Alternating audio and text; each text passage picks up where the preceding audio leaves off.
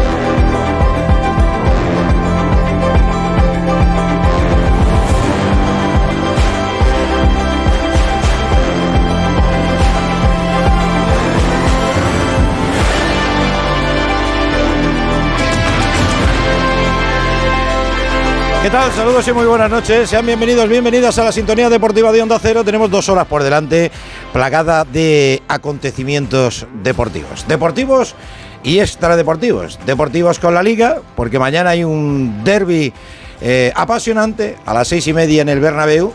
Real Madrid Atlético de Madrid y extradeportivos porque la Fer Negreira continúa sus evoluciones. En un momentito lo vamos a ampliar, pero que sepan ustedes, si no lo saben hasta ahora de la noche, que un árbitro todavía en activo, porque está en el bar, como es Javier Estrada, ha presentado hoy eh, una querella criminal contra Enríquez Negreira y contra su hijo, además de la compañía eh, mercantil que efectuaba los cobros al Fútbol Club Barcelona. Eh, es un apunte más en un feo asunto, en un turbio asunto y en un escandaloso asunto que está marcando ahora mismo al fútbol nacional. En cualquier caso, en un momentito salen ustedes de dudas y la gente que sabe realmente de esto se lo va a contar, pero que sepan ustedes que esto puede tener otros efectos colaterales. Ha sido un colegiado, un colegiado el que ha presentado esta querella criminal si es admitida a trámite, iría a los juzgados y ahí se podrían adscribir un montón de colegiados más que consideren que la querella tiene su fundamento, que creo que la tiene, pero eso lo tienen que determinar obviamente su señoría. Eso en el aspecto extradeportivo eh, de la actualidad del Fútbol Club Barcelona, que rumia obviamente la derrota y la eliminación ayer en los 16 de final de la Europa League. Una Europa League donde va a estar el Real Betis Balompié, un Real Betis Balompié que hoy ha conocido que su rival precisamente va a ser el Manchester United, el verdugo del Fútbol Club Barcelona en los octavos de final. El Sevilla se va a enfrentar al Fenerbahce de Turquía y la Real Sociedad ante la Roma de José Mourinho. Ese es el sorteo que nos ha deparado la Europa League para los octavos de final y les decía que el Betis rival del United, ha ganado in extremis en un partido que ha tenido absolutamente de todo en el Martínez Valero al Elche, 2-3. En el minuto 9 ya ganaba el Elche 2-0, pero todo, todo, todo ha pasado en la segunda mitad. Ha habido cuatro penaltis, uno a favor del Elche, tres a favor del Betis. Borja Iglesias marcaba el primero y eh, superaba a Manolito Alfaro como el jugador con más penaltis consecutivos marcados sin fallar ni uno, 16. Pero llegó el 17 y lo falló Borja Iglesias, aunque hubo otro penalti más todavía en el minuto 94 que transformó William José. Ahora lo podemos analizar, pero ha habido cuatro penaltis para mí, los cuatro claves. Sí es verdad que ha habido una jugada clave, minuto 11 de la segunda mitad, expulsado Magallán a instancias del VAR el árbitro ha sido Javier Iglesias Villanueva y en el en el bar estaba Jaime Latre. El colegiado ha considerado que no era ocasión manifiesta de gol, tarjeta amarilla Magallán, la ha llamado Jaime Latre, la ha revisado, ha cambiado su decisión y ha expulsado a Magallán. A partir de ahí ha sido otro partido y ha llegado la remontada del Real Betis Balompié. Indignación y de qué manera en el Elche, un Elche que recientemente ha puesto este tuit. Por favor, Queremos ser tratados con igualdad y con respeto, ni más ni menos que al resto. Somos un club histórico y centenario. Es lo mínimo que merecemos. Este es el primer y la primera comunicación que vamos a tener en un momentito con el Valero. Mañana, además del Real Betis Atlético de Madrid, ojo a las 9 de la noche en Mestalla. Valencia, Real Sociedad. El Valencia, penúltimo en la tabla clasificatoria, se juega la vida ante la Real Sociedad que pasa por ser uno de los mejores equipos del Campeonato Nacional de Liga. Es tercero, recuerden, y ahora mismo clasificado para la próxima edición de la Liga de Campeones. A las cuatro y cuarto, en descenso, el Cádiz recibe al Rayo Vallecano en puesto ahora mismo de Europa League y abrirá la jornada sabatina a las 2 el español Real Mallorca, el español más cerca del descenso en Mallorca de momento en la zona templada de la tabla. Eso en la división de oro del fútbol español, porque en la de plata el Eibar de momento igual a la Unión Deportiva Las Palmas en el liderato, 53 puntos luego de ganar hoy 2-0 al Villarreal B. En plano polideportivo, en la Euroliga, hoy una victoria, la del Barcelona, 80-70 ante el Mónaco, la de ayer del Real Madrid y hoy dos derrotas más. Por un lado, Valencia ha perdido ante el líder Olympiacos y Vasconia ha perdido en su visita a Bolonia ante la Virtus de Escariolo. En tenis, Bernabé Zapata ya está en semifinales de Río de Janeiro después de eliminar a Ramos. Está jugando ya Alcaraz ante el serbio Lajonic. Y en otras noticias destacamos que empiezan a carburar y de qué manera los coches de Carlos Sainz y de Fernando Alonso en los entrenamientos que se están celebrando en Bahrein. Pues puestos al día de lo más importante que ha pasado hasta el momento, empezamos a saludar a gente y a desgranar todo lo que ha pasado y que va a pasar mañana.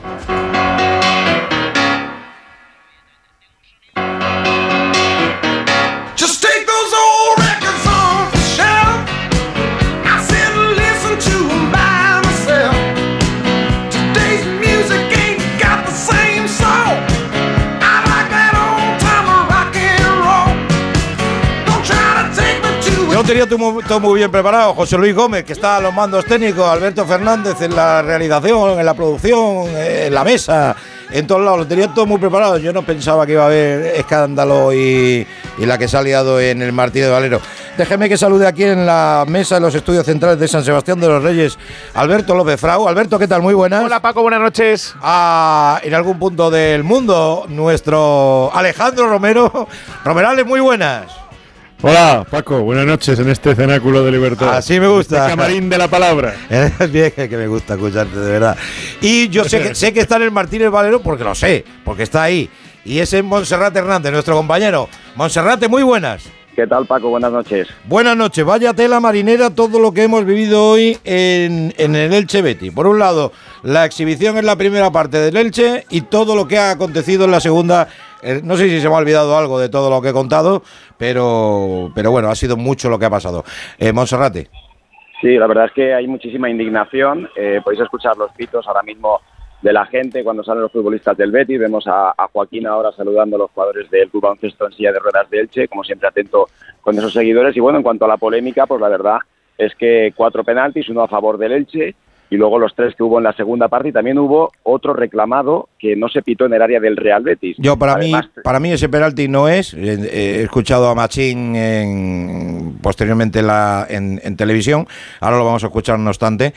Para mí ese no es porque viene de rebote, para mí, ¿eh? pero en cualquier caso eh, en su derecho está de, reclamarlo seguramente porque si empezamos a mirar para atrás, algún penalti parecido seguramente se habrá señalado. Pero en fin. Bueno, y además las tres expulsiones en contra del Elche, uno de ellos Papechey que estaba en el banquillo, entró Rocco ya en la última jugada del, del 2 a 3 y la jugada clave yo creo del partido además ha sido la, expulsión de, de, Alejandro Magallán, el central argentino, en una acción en la que el árbitro primero ve cartulina amarilla, incluso a Fekir le expulsa, eh, perdón, le explica que el balón va hacia afuera, que no va en la línea de gol, pero a instancias del VAR revisa esa jugada y le muestra la, cartulina, la segunda cartulina, o sea, la cartulina roja. A partir de ahí el Elche se viene abajo, de 2 a 0 se pasa a ese 2 a 3, indignación total, además unida a la situación clasificatoria del Elche Club de Fútbol y después del partido lo que tú decías de Pablo Machín, también el todavía portero del Elche que ha parado uno de los tres penaltis lanzados por el Real Betis, decía que se tenía que morder la lengua porque de lo contrario podría salir perjudicado. Escuchamos. Bueno, no puedo decir mucho más que, lo que he dicho, que ha habido una jugada que nos ha condicionado totalmente el partido, que es la expulsión, que la quiero ver bien, pero en directo no me lo ha parecido. Pero bueno, eh, hay que morderse la lengua, tragar y seguir adelante y focalizar en lo que depende de nosotros, que es jugar bien. Bueno, eh, pues indignado. Edgar Badía, yo no sé si con razón o sin razón. Ya les digo que los cuatro penaltis, por lo menos para mí, han sido, han sido claros, pero sí esa jugada, esa jugada que ha podido resultar decisiva. Bueno, por lo menos el marcador es lo que dice, ¿no?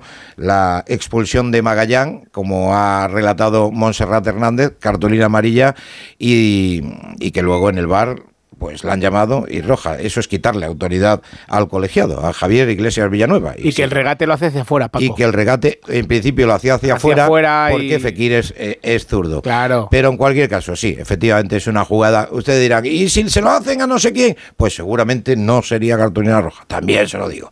Eso es lo, eso es lo normal. En cualquier caso, escuchamos dos reflexiones. Por un lado, primero la de Machín, el técnico del Elche.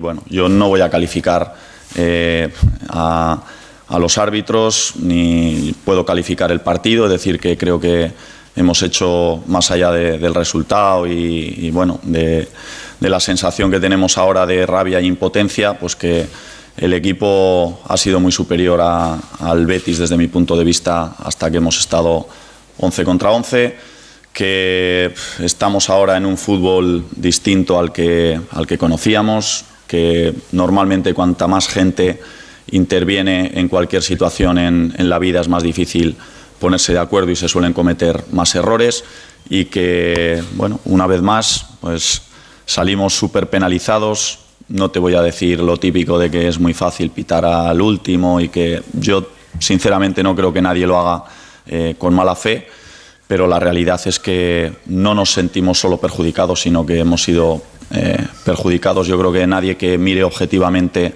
eh, el partido de hoy puede decir que somos eh, merecedores a la derrota. Pero pues sin lugar a dudas, sin lugar a dudas que no ha merecido ni mucho menos la derrota, pero efectivamente esa jugada clave es la que ha determinado la reacción del Real Betis Balompié, que hasta el momento era había sido incapaz de hacer un solo gol al Elche. Bueno, le han ido a la rueda de prensa, han ido a degüello contra Pellegrini con los penaltis, y bueno, Pellegrini al fin y al cabo es el técnico del Real Betis Balompié. Esta es la reacción del técnico chileno. A ver, si vamos a entrar, escúchense, muchas gracias por sus palabras, si vamos a entrar en solamente la administración del árbitro, son ustedes los encargados, no yo. Yo, tengo, yo soy el técnico de un equipo, eh, cada uno mirará lo que estime conveniente para su equipo, el periodismo, yo creo que después de analizarlas bien, tendrán que ver si son o no son penaltis, pero no creo que me corresponda a mí analizar la actuación del árbitro. Mm, bueno, pues eh, ha, estado muy, muy correcto, pero reitero, yo, creo que... Pero deja muy claro que está hasta las narices que le pregunte por los arbitrajes bueno, después de haber ganado el partido, pero sí, sí está correcto. yo creo que, que, los... Bueno, yo, vamos, cualquiera... Los penaltis a mí me lo parecen. A mí ¿eh? también me lo parecen. Eh, Alejandro, no sé si has podido ver todas las jugadas, pero, pero esas jugadas han sido, han sido bastante claras. A ver, Paco, no me hace falta ni verlas. No me hace falta ni verlas, con escuchar, con escucharlos me basta. Y con escuchar a Machín y saber cómo funciona este negocio, eh. me basta también para decir que qué valientes son Iglesias Villanueva y Jaime Latre para pitar penaltis y sacar tarjetas rojas jugando el último. Y tiene razón Machín. Y no, y no es, y no es que, utilice la, la, frase tan manida, es que es la puñetera realidad. Qué valientes son los árbitros, qué valientes el VAR con los desvalidos.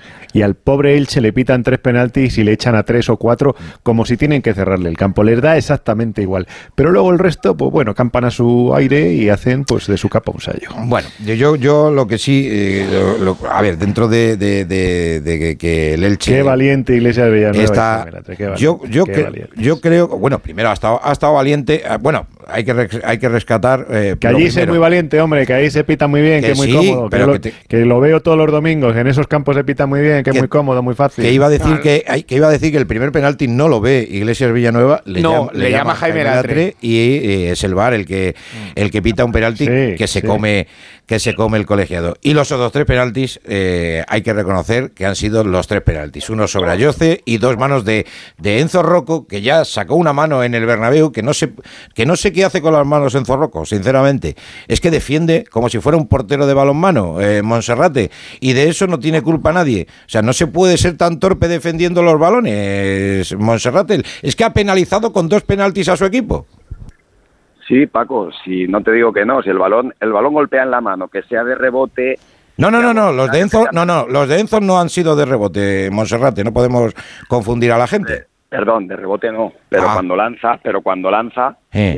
eh, él tiene los cuerpos, o sea, quiero decir, los brazos no los puede separar del cuerpo. No, no, no, no, no, no. no. Bueno, Escucha, Paco, esa- eso es según tú lo ves, pero yo estoy más de acuerdo en lo que está diciendo Alejandro y sobre todo estamos centrándonos en los penaltis. Pero escúchame una cosa, si tú puedes estar de acuerdo en, la- en- en lo que dice Alejandro, si yo no te voy a discutir eso, pero no podemos discutir que los dos penaltis de Enzo Rocco han sido penaltis. Bueno, pero esa es tu opinión, Paco, yo lo veo de otra manera. O Yo- sea, que para ti no han sido mano. A mí el penalti de Rocco, a mí el penalti de No, Rocco son dos no penaltis, parece ¿eh? claro. Dos penaltis de Rocco, Monserrate, El no uno, dos. El segundo penalti. ¿El segundo pero para qué? mí, pero el segundo penalti para mí es más que discutido. Pero si va a puerta, eh, Monserrate, si están los brazos separados, es que si no están los brazos ahí, el balón va a gol.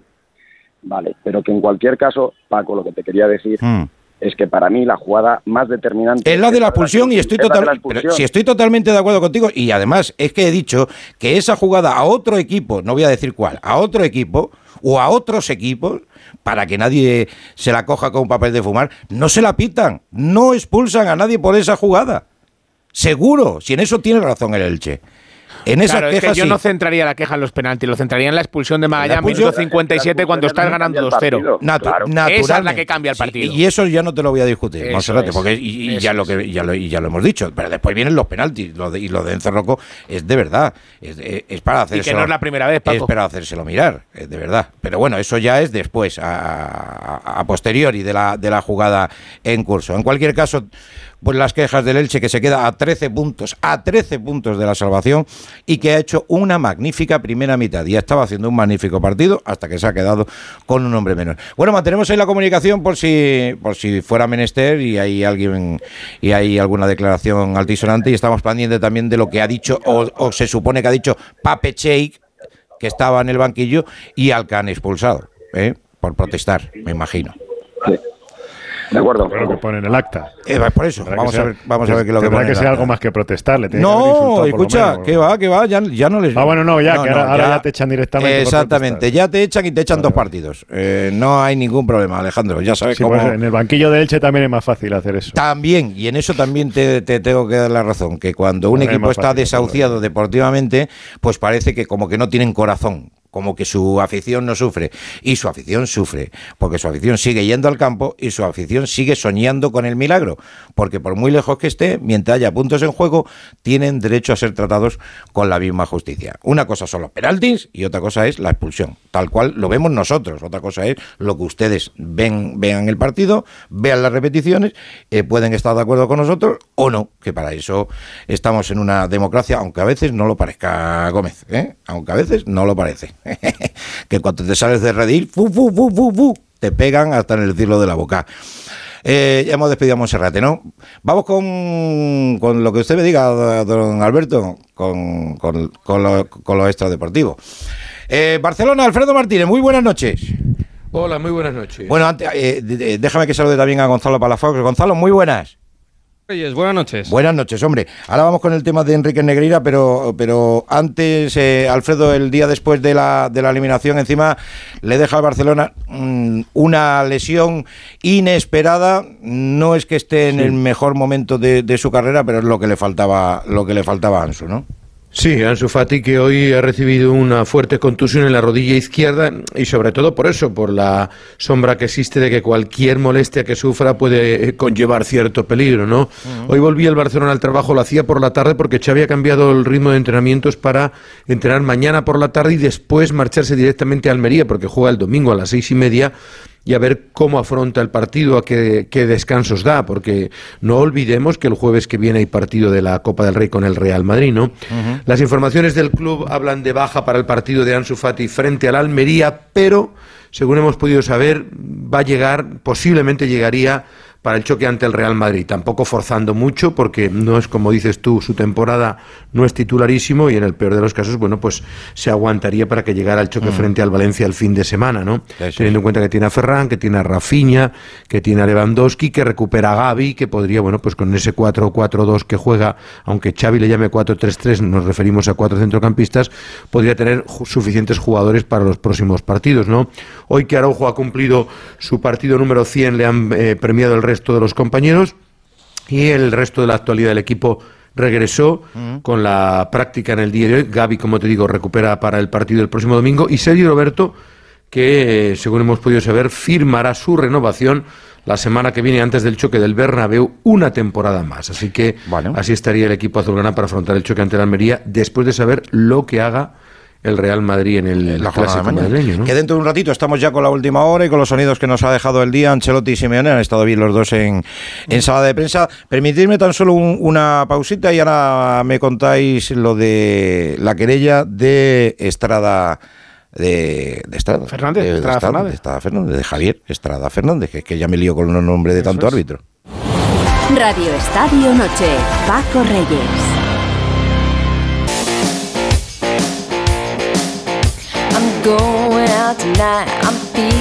Bueno, ahora sí que sí. Eh, con esos compromisos, eh, alabados compromisos que tenemos.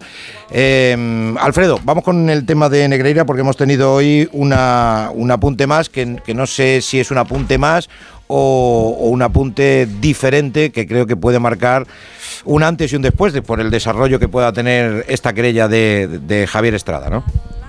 Sí, sobre todo porque puede frenar la prescripción, ¿no? Una vez que ya hay una denuncia clara en este caso ya se interrumpe esa prescripción, se tira hacia adelante la investigación y vamos a ver hacia dónde llega. Xavier Estrada Fernández es un árbitro de Lérida, uno de los mejores árbitros que ha tenido el fútbol catalán en los últimos tiempos, de hecho siempre galardonado en las galas del fútbol catalán, ya retirado que ahora está en el bar. Y él es de Lleida, ¿no? Y él presenta una denuncia en la que eh, dice que los hechos eh, atentan contra la limpieza del fútbol, contra el buen nombre de los árbitros, así como contra la integridad y la intachabilidad que debe guiar el comportamiento de los árbitros profesionales del fútbol. Y Xavier Estrada Fernández presenta una querella en, nombre de, en el buen nombre de los árbitros y en el suyo particular, para que se encuentre legitimado para la interposición de la querella. Como árbitro en activo de aquella época, él entiende que debe hacer. Vamos a escuchar precisamente a Jorge Culleré, que es su abogado, la explicación que da del motivo por el que Xavier Estrada Fernández presenta esta querella. A ver. Que ho puguin fer uns informes àrbitres ja no en actiu, que puguin analitzar informes no en actiu. o lo que considero oportú les parts de la relació las partes de la relación contractual es diferente. Ahora bien, y es presti a fer que esto se preste a hacerlo. José María Enrique Negreira, José María Enrique Negreira, del comité, mientras era vicepresidente del Comité Técnico de Árbitros, eso es lo que es improcedente. contra la integridad esportiva. Y eso atenta contra la integridad deportiva, es lo que viene a decir el abogado Jorge Culleré. Eh, bueno, es una querella sorprendente, ¿no? Porque Claro, que un árbitro solo se aventure a dar este paso no es muy entendible, ¿no? A mí me parece muy loable la buena intención que pueda tener Xavier Estrada Fernández, pero esto no es una guerra de Xavier Estrada contra él. Eso parece claro, eso sí. Y un árbitro, Alfredo, que es del colegio catalán y que no pitaba al Barça. Sí, que nunca pitaba al Barça. Que nunca pitaba al Barça ni a ningún. Claro, claro, por eso. Por eso, no, pero, pero además, yo te digo una cosa. A mí me parece loable que los árbitros se sientan indignados, porque además estamos solo hablando del Barça, estamos hablando solo del Madrid, y luego el colectivo arbitral también tiene su orgullo. Pero yo creo que se equivoca, se equivoca, porque esto es una acción colectiva, es una acción individual. Imagínate que mañana un árbitro de Murcia dice, bueno, yo también me siento de tal, voy a presentar mi denuncia. 77 denuncias, entonces. No, oiga. No, pero yo creo que, pero se podrían escribir a esta, ¿no? Se podrían bueno, se pueden se pueden ir adhiriendo, pero pero no, no es la no es la imagen ideal, ¿no? A ver que el colectivo arbitral vaya cada uno por su cuenta, ¿no? A ver qué no, qué nos puede aportar eh, Gonzalo. Gonzalo. Bueno, pues hace un rato hemos hablado con el, con el abogado, con mm. La Villa, bueno, pues para conocer ah, sobre todo los motivos, ¿no? las inquietudes de Estrada eh, para presentar esta, esta querella. Esto ha sido hace, hace un ratito, hace un rato, eh, hemos hablado directamente con la cúpula del Comité Técnico de, Árbitros para saber su postura. En el tema de la querella, la querella es individual, solo de Estrada, eh, por este delito de corrupción deportiva o de fraude deportivo, y es importante el motivo, que se atenta contra la limpieza del fútbol profesional en España España y contra el buen nombre de los árbitros, incluyendo, y esto es muy importante, el del Comité Técnico de Árbitros. Ahora explicamos por qué es importante. Eh, como decía Alfredo, si la querella eh, se admite a trámite, pasaría de la Fiscalía a un juzgado y en este caso Estrada sería parte directa de la investigación con total acceso a toda la, información. Eh, su abogado... Exacto. Eh, su abogado nos ha dicho que Estrada no tiene prueba alguna de, un delito y que él quiere saber, él quiere que se defienda sobre todo la limpieza de los árbitros, se indague hasta el final. Pero, como decía Alfredo, ¿por qué se querella solo? ¿Por qué no lo hace como... Sí, esa pregunta se la puede estar haciendo más gente, el Comité Técnico de Árbitros según él por principios. Pero claro, lo puedes hacer por principios, de la mano del comité y listo. Bueno, pues mm, ante la gravedad de lo que se está investigando, eh, voy a decir que es opinión y no información, pero Estrada no se ha sentido eh, apoyado en todo momento por el comité eh, y no se siente tampoco amparado. Amparado. Bueno, ¿se van a unir otros árbitros a esta querella? Según nos dice su abogado, es posible, pero eh, según el comité no. Según el comité técnico de árbitros, ahora mismo hay, hay cabreo dentro del comité, también dentro de. O sea, hay comité. Eh, perdóname, que hay cabreo dentro del comité contra Javier Estrada. Por, hacer, por, hacer, por hacer algo que tenía que haber hecho el comité técnico de árbitros por haberse querellado de manera individual.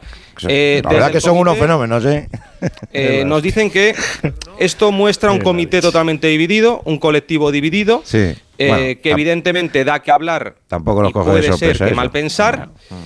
Y según el comité, los compañeros de Estrada no están de su lado. Sí, de que se investigue todo, pero no de esta manera.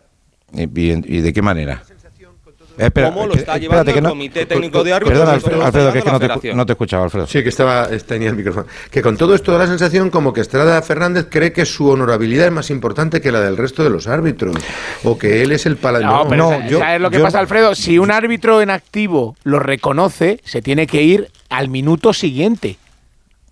Sí, pero mira, claro. se dan varias circunstancias. Punto uno, él no, no arbitraba nunca al Barcelona. Sí, eso sí. Por lo tanto, ya, mm. ya le pilla de soslayo, ya no es, no está en el ojo del huracán. Oiga, que usted ha pitado mucho al Real Madrid, que a, usted no le ha ido a buscar eh, Enrique Negrira, Enrique Romero, Javier Enrique Romero. Por mm. tanto, hay ciertas cosas que usted dice, mire, yo eh, estoy libre de culpa y, y, y, puede decir, no, no, es que encima que estoy libre de culpa, yo soy el paladín de la justicia. No, oiga, perdone, aquí o todos moros o todos cristianos, porque imagínate que a esta denuncia se adhieren, como decía antes Paco, 37 árbitros de 48 y los otros 11, ¿qué pasa? ¿Que están manchados? Mm. o, entienden que esto se puede hacer de otra manera? Es que ya, ya no unifica a todo el colectivo arbitral y ya genera discrepancias. Aparte que yo no sé qué, qué, leitmotiv, aparte de un cierto protagonismo, puede tener un árbitro que además todavía está pitando en el bar. Yo, claro, yo te digo que si al final el Comité Técnico de Árbitros lo ha visto como una herejía y como una traición, pues no, yo no me extrañaría nada que de aquí a final de temporada Javier Estrada empezara a desaparecer del bar. Cosa bueno, ya tiene 47 años, sí, no, pero debe estar en ya, que le debe quedar muy poco, ¿no? Muchos años. Pero, pero le sí, en el bar puede, en el bar, en el bar tienen más edad. En realidad ya no hay límite de edad, el hmm. límite de edad ya se, ha, ya se ha quitado y en el bar entendemos como es algo nuevo que podría aguantar perfectamente hasta los 50, 60 hmm. o hasta que él, hasta que él hmm. quiera. Es algo nuevo, evidentemente todavía no lo sabemos. Bueno, pero no hay límite de edad. Vamos a ver si le pasa factura de aquí a final de temporada. ¿eh? Le toca al Sevilla este domingo. Yo, yo, creo que es una precipitación. O sea, dices, oye, ¿tú crees que es que nadie va a presentar ninguna denuncia? Adelante. Hmm. Porque ya estás poniendo en entredicho que el resto de tus compañeros o el colectivo arbitral se va a inhibir en el caso o se va a sí, Hombre, sí, sí da la sensación. Alfredo, ¿cuánto tiempo tenemos que esperar más? Llevamos dos semanas ya con esta historia. Yo creo que ya es hora de que alguien dé un paso adelante. No, perdona, fue la semana pasada, ¿eh? Fue el, fue, fue el jueves pasado. Días, ¿eh? una semana, sí. no, estamos hablando de hace ocho días y él ha presentado denuncia ¿No te parece tiempo suficiente ya, Alfredo, para que alguien haya dado un paso adelante? pero un árbitro. comité técnico de pero tú crees que, el, tú crees que Estrada Fernández ha preguntado. no, no, no, no, Alejandro, que no. nadie mueve un dedo. O sea, o sea llevamos 17 años. Llevamos 17 años con toda esta historia y ahora de cuatro días nos viene. ¿Tú crees que Estrada Fernández ha preguntado al resto de los árbitros, oye, que voy a tomar esta iniciativa, vamos en grupo? No, ha tomado la iniciativa porque él ha querido y porque a lo mejor ha pensado que iba a haber inanición. porque no la ha tomado nadie. A mí sí me da... Porque ningún árbitro en activo lo va a reconocer. Mm. Cuando un, árbitro aparece, cuando un árbitro aparece y quiere esclarecer, quiere aportar algo de luz a este tema, también le vamos a criticar. O sea, no, no, no, no, no, no, no, yo no, nos dedicamos a poner yo, yo, yo, yo critico, yo critico Espera. No, no, no, no, no, no. Yo critico las formas, porque Claro. creo que, que- que si cada uno hace la guerra, como Mm. reinos de taifas, es más. ¿Qué es más importante, Alejandro? ¿Presentar una denuncia 60 árbitros la semana que viene o que presente eh, eh, al día siguiente Estrada Fernández su denuncia? ¿Qué es más importante? No, no. Bueno, es la igual- imagen es que igual la de unidad de todo el No, llega un árbitro y dice, y la es que semana yo... que viene y la semana que viene la, la- la presenta ya definitivamente el comité de árbitros o la Federación Pero ¿y por qué Española tiene, o la pero por Liga qué de tiene que presentarla? Pero por qué tiene que presentarla Estrada Fernández hoy con nocturnidad y al- alevosía y diciendo No, no, yo creo que yo soy el que tiene más orgullo y más dinero? Bueno, Yo eh, creo que la ha presentado. O sea, Eh, yo creo que es mira, libre. hasta- como ciudadano hasta español julio- es libre de presentarla. Hombre, pero nadie ha puesto en duda yo, eso. Alejandro. No, sí, yo eso- creo que estás escuchando cosas distintas a las que yo estoy diciendo. Yo estoy diciendo que me parece que se equivoca, que equivoca el tiro. Presentándola más. solo, dices. O sea, claro, y además no es lo mismo presentar una denuncia el colegio de árbitros con 35 árbitros firmados y señores, todos los árbitros que arbitraron durante la época de Enrique eh, Negreira presentan esto por tal y que cual. No, que llega uno y dice, no, yo soy el más guapo de todos. Aquí, yo soy el más inteligente Alfredo- y mi honorabilidad es más importante. Vamos a tener que esperar eh, para saber quién tiene razón. Me explico. Si tiene razón Estrada, eh, se van a sumar a su, a su causa otros árbitros. Y ¿Razón en qué evidentemente se va a Eh, demostrar Gonzalo, que hay eh, división. Pero si tiene razón en qué sentido, Gonza, que no te entiendo. en Si que hay en división dentro del, del colectivo arbitral. Ese es el Bueno, motivo. es- es- Entendemos que hay una división, que hay unos árbitros que opinan como Estrada y hay otros que no, Bueno, pero que respetan entonces, lo ¿por qué que ha decidido el Comité que- Técnico de pero- Árbitros pero y la entonces- Federación, que es Bueno, pues personarse. entonces que lo presenten todos los que no crean. Todos los que crean que hay división, que lo presenten. Si dicen, oye, división, No es un problema de 75 creer, yo no números. Claro, claro, por eso digo, por eso digo que vamos a tener que esperar a ver si se suman más árbitros, porque desde el Gonzalo, lado de Alfredo, Estrada yo no creo- nos lo que pasa es que, claro, Yo no creo que sea un problema de que los árbitros Ya. piensen que, que hay división. No es un problema de que haya división o no hay división. Aquí es un árbitro que dice, a mí no me ponen en tela de juicio. El colectivo no, pon- no se pone en tela de juicio. Pero la actitud del árbitro, pero- la actualidad... Pero si eso se defiende igual hacer colectivo del que árbitro... individualmente. eh, No, pero, si pero- colectivamente no han dado Claro el que paso, lo doy a título individual. Bueno, pero a lo El mejor, paso- el a lo mejor los Estrada- tiempos no los tiene que marcar Estrada Fernández. No, pero, a lo mejor el la querella la su tiene que- tiempo. Claro, Perdón, pero el, a lo el mejor paso de la querella, es porque cree que el comité no está actuando bien. Pero a lo mejor la querella la tienen que elaborar más concienzudamente. No es lo mismo presentar una querella. Sí, Alfredo, pero tú imagina, tú bueno, ponte en el pellejo de, tú ponte en el pellejo de Estrada Fernández que está en el bar. Y se está en entredicho la honorabilidad del Oh, arbitraje. y como la- Estrada, la, la del 89, arbitraje. perdón, Ya, bueno, pero los el caso de árbitros del Estrada- fútbol pero en español. el es Pero en el caso de Estrada dice, yo no tengo por qué pasar por este bochorno. Y ahora mismo me Y los me demás, y los demás sí. Bueno, y los demás sí. bueno, a ver, No, no, oye, entonces, pero- los demás si pero quieren, fíjate si tú, quieren, si- Alejandro, si, si quieren el aguantar el, bochorno, que No, lo aguanten. Pero No, yo no, tengo por qué Pero fíjate tú, fíjate tú, me, me estás dando, me estás dando razón una cosa. En el momento en el que Estrada Fernández presenta la querella individualmente, dice, eh, los demás habéis estado lentos. Los demás, vuestra honorabilidad no os preocupa tanto como Estrada Fernández, que ha sido el único que ha tenido dos narices y ha presentado la querella. ¿Me entiendes Bueno, el pues problema? no- bueno, Porque él es porque cree... no está no, de pero- acuerdo con la, con la federación y con el comité técnico de árbitros. Él piensa que no se tienen que llevar las cosas como se están llevando. El comité le ha dicho que no se va a querellar y entonces él dice, oye, Eso pues es lo me que yo yo. quería Y quien quiera que se una.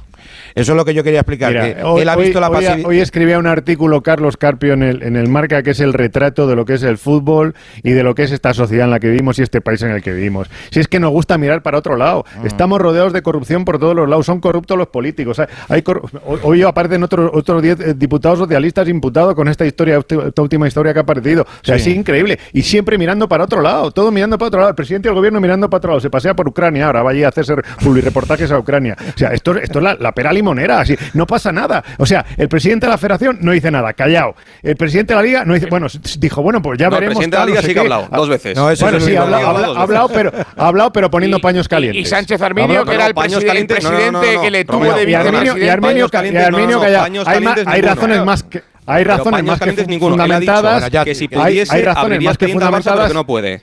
No o sea, paños calientes, Vale, no Tebas, puede. no. Vale, no, En este caso, vale, no. vale. Bueno, que, no puede, es que no puede, es el que presidente de la no puede o no le inter- o no le No, no, interesa no puede, tampoco puede, para no que la liga no se deteriore Me encanta el debate, de verdad, me encanta el debate, pero es que eh, vamos a hablar un poquito de fuego. Un apuntito de Alberto que lo tengo aquí al lado. que Buenas noches. Buenas noches. Para uno que también habló, que fue Gaspar, Sí. Que dijo que él no sabía que en su mandato no. Y luego salió que. que, miente más que habla, como miente más que habla cada vez que abre la boca. Mejor que. Y luego, y luego, luego, o sea, aparecen unos, sí, aparece el, aparecen unos clubes protestando, tal, no sé qué. Y luego el, principal rival del Real Madrid callado, no ha dicho nada, no ha dicho esta boca es mía. O sea, el, Real Madrid que debía ser el, primer interesado en que se clarificara todo esto, porque ha sido el gran perjudicado en la disputa por los títulos, callado también. Yo no sé, es que a, veces da la sensación de que la, la puerta es como un caballo de Troya, a, ver si aquello termina de explotar por algún lado, porque es que si no, no, no, lo puedo entender. Que bueno, yo ahí lo dejo, ahí lo dejo y yo creo que vamos a tener... Bueno, creo no, sin, sin, sin, sin, meterme a Rapel ni a la pitonisa Lola, vamos a esperar acontecimientos. No, bueno, es que esto no ha hecho más que empezar. Esto no ha hecho más que empezar.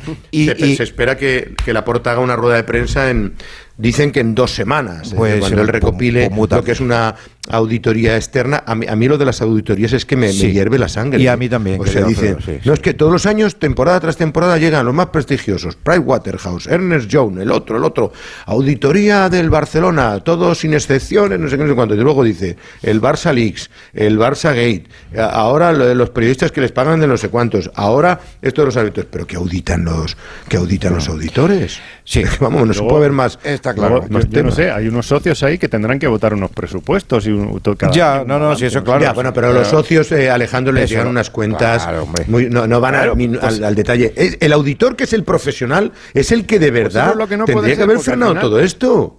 Claro, el auditor es un profesional, pero luego los socios también tendrían que hacerse valer en esas asambleas. No te digo ya los del Barça, en general, porque casi todos tragan. Pero no dominan la información. Claro, eso es. No, tienen los datos. Eh, si tú le dices, oye, los sobre todo en los sobre todo en los clubes que todavía no son Sí, da lo mismo. Mira, si el Barça termina ganando la liga y después se audita y hay falta X, pues da lo mismo porque va a pues molesta menos que lo que molesta ahora. Salen para adelante como los de Alicante, vamos. Hombre. Eso está cantado.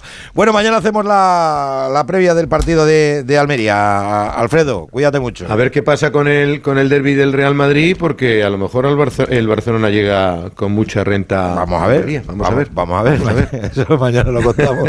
Ahora vamos a contar la previa.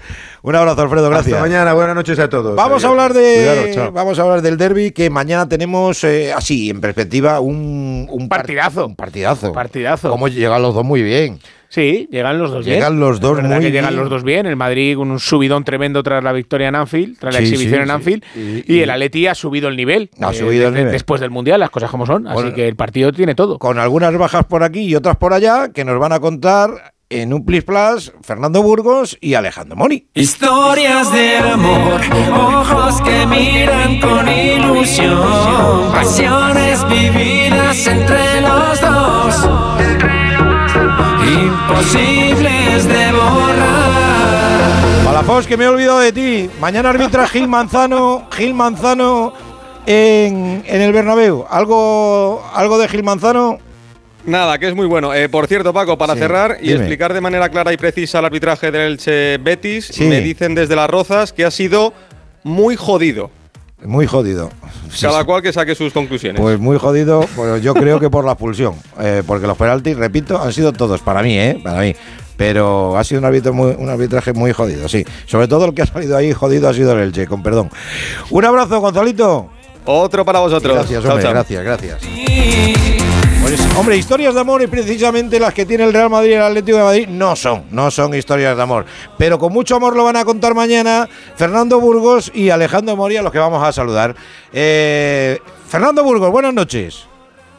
Si quieres primero al visitante, yo encantado. No, hombre, no, primero, siempre al local primero, siempre al local. Bueno, hay que darles la mano a la gente que viene a tu casa y abrirles la puerta y, darles de todo menos, Hombre, menos goles. a veces menos goles y menos puntos. Menos goles, tú les puedes dar, pues eso, un refresquito, una cerveza sin alcohol. Eso, eso. menos goles, vamos a ver, los goles que se los metan en su casa. A ver, Mori, a ver, Mori, que, Mori está muy acostumbrado ahí al Bernabéu. No sé si a este nuevo Bernabéu están a punto de terminar. Sí, porque hace poco fue con la Copa, claro. Mori, muy buenas, hombre. Hola, buenas noches, compañeros. Sí, fui hace poco, evidentemente está quedando muy bonito. ¿Te está ¿eh? gustando, no? Un estadio precioso, sí, sí, sí. Te está gustando el estadio. Bueno, muy a ver, eh, a ver, ¿por dónde empezamos, Burgos? Porque la rueda de prensa me ha gustado mucho, me han gustado mucho las dos ruedas de prensa. Lo cierto es eh, la de la de Ancelotti y la de Simeone, porque porque Simeone normalmente no suele decir nada, pero hoy sí ha dejado Fíjate que yo he sacado hoy hasta tres cortes, Mori. O sea, para sacar tres cortes de Simeone, sí. eh, ojito a la rueda de prensa del Cholo. Sí, sí. Y además, además de esos tres cortes que vamos a escuchar, ¿eh? ha deslizado así como que no quiere la cosa, que yo estoy donde quiero estar. Yo, yo soy, esa- y yo- a mí me lo dijo el otro día Janito, dice, no te esperes que se vaya. Y el Cholo digo, no, no, si yo no me lo espero tampoco. Yo no me lo espero tampoco. Y Burgos tampoco espera que el Cholo se vaya del Atlético de Madrid. Conociendo Yo no la... soy ca- tan optimista. No. No soy tan optimista. ¿Qué me estás contando? Hombre, lo que te estoy contando. Sí. Paco, Joder. ha ganado el Betis. eh. Sí, es verdad, es verdad, que está a un punto. Ahora mismo. Ahora mismo hay pasitos béticos por detrás. Chin, chin, chin, chin, chin, chin. chin, Bueno, pero eso, Fernando, eso pensarán también en San Sebastián, los de la Real Sociedad, Sí, ¿no? Que están sí, a 8 puntos y ahora están a 2. Escucha, no hace mucho yo he escuchado que la Leti va por la segunda plaza. No, pero a mí no me las has escuchado, se las has escuchado a Coque. A Coque, a Coque. A pregunta mía, ¿eh? Pero yo no lo he dicho. Eso sí. A Coque Resurrección, a Coque Resurrección Merodio, sí, el futbolista con más partidos en la historia de la Leti. Sí, se lo he escuchado. Pero eh, antes de buscar la, la- la segunda, que está muy bien y muy loable y muy plausible, que decía un amigo mío. Hay que coger la tercera, sí. Ah, sí, La tercera Bueno, y no la te cuarta. pille el quinto. Y que no te pille el quinto. Porque como te pille el quinto, te metes en un lío. Pues se ha metido en un lío, es verdad, es verdad porque, porque, porque mañana si, si el Madrid le gana al Atlético de Madrid, primero de paso le hace un favor al Betis y segundo deja la, la cuarta plaza a un punto, a un puntito, ¿eh? Ojo. Lo de hoy, lo de hoy era para el Atleti empezó muy bonito, pero la victoria del Betis, escucha, le obliga Es un palo. muchísimo, muchísimo, muchísimo, porque es que estamos eh, cuando, bueno, no no estamos a 10 jornadas del final, que decía Luis sabiamente una vez más, que era cuando se decidía todo en las ligas, porque es así, porque en las 10 últimas jornadas se decide todo en las ligas. Eh, pero ese- esa victoria del Betis le obliga mucho más al, al, al Atleti en el, en el Bernabéu. Eh. Y está claro que este año eh, son dos de dos para el Madrid. La victoria en Liga el 18 de septiembre en el Metropolitano y la victoria no De va a hacer Copa. un mes Ah. en Copa en el Bernabéu. Eh, mira, dos partidos donde abrió el marcador del Real Madrid Rodrigo Goes, Que que es una de las tres bajas para, para este, este sábado ya 25 de febrero, porque están lesionados Mendy, Álava y Rodrigo Goes, ha recuperado Ancelotti a Chuamení y a Mariano, y ha convocado a 22 jugadores.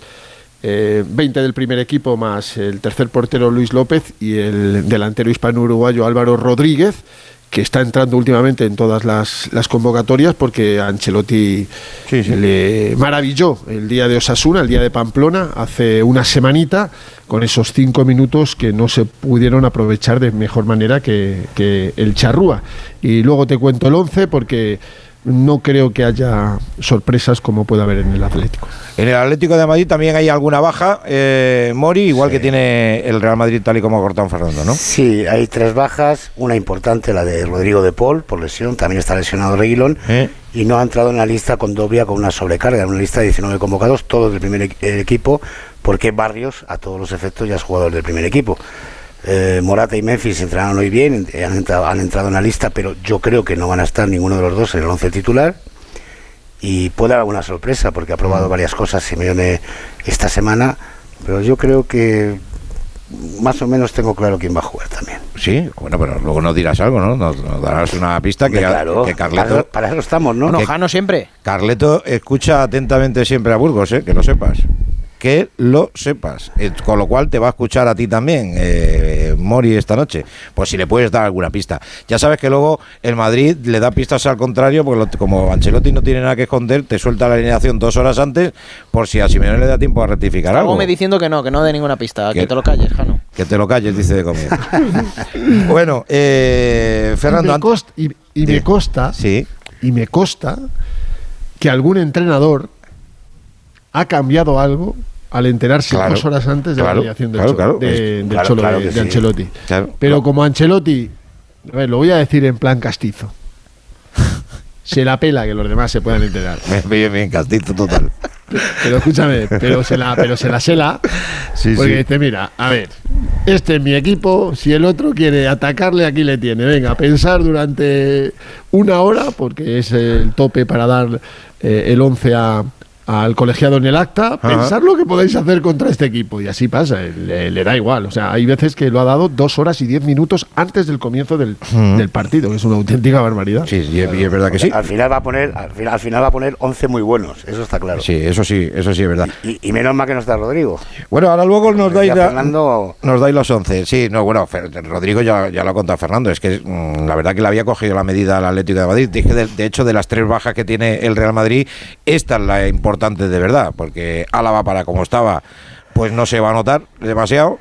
Mendy, pues, eh, pues lleva un mes y pico de, baja, Fernando, y, y esta sí es una baja importante que le va a tener en torno a los 8 o 10 días de, de baja a Rodrigo, que sí estaba siendo un jugador fundamental para Ancelotti, o bien saliendo del banquillo o bien jugando de titular. Y esa, sí, esa baja sí es importante.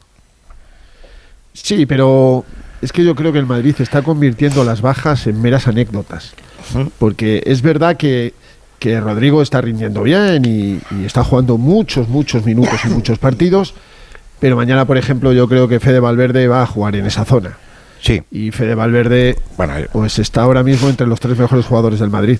Entre Sí, los sí, tres. Sí, sí. Ha vuelto a ser un, águila, un águila. Sí, señor. Un águila. Yo creo que juega, se le saca más rendimiento de interior que de extremo, aunque de extremo pueda estar más cerca del gol, pero de interior hace muchas más cosas que, que marcar goles, pero muchísimas cosas más. Ha pegado recitales. Pero mañana, mira, sin Rodrigo, pues eh, perfecto para que, Ah. para que a los tres centrocampistas se le una Fede Valverde junto a Benzema y a Vinicius. Bueno, ¿escuchamos primero a Ancelotti o, o- o vas con tu once? ¿Qué prefieres, Fernando? Vamos a escuchar a Ancelotti y así Venga. vamos a la gente que no se vaya tan pronto a la cama que Correcto. son las 12, las Eh. 12 y 19. A ver, eh, ha estado bien Ancelotti como casi siempre. eh, por primera vez en mucho tiempo, porque además se lo merece. Hoy ha habido tres preguntas sobre Nacho Fernández. Fíjate la importancia de este chico y, y lo que la gente Y nos alegramos quiere un montón, saber. ¿eh? Y nos alegramos No, un montón. evidentemente. Porque... De lo, que, de lo que la gente quiere saber sobre Nacho. El Ah. otro día nos dejó un poco. Un poco en suspens, ¿no? Ajá. En suspens. Porque además, después de lo que hizo, salir sin calentar por Álava en el 27, eh, taponar esa vía de agua que el austríaco había dejado a Mosalá eh, y realizar un partidazo sin fallos. Sí. Pero sin fallos, como hizo la temporada pasada en el Etihad, también Y sustituyendo. subiendo en al ataque también encima. a Álava.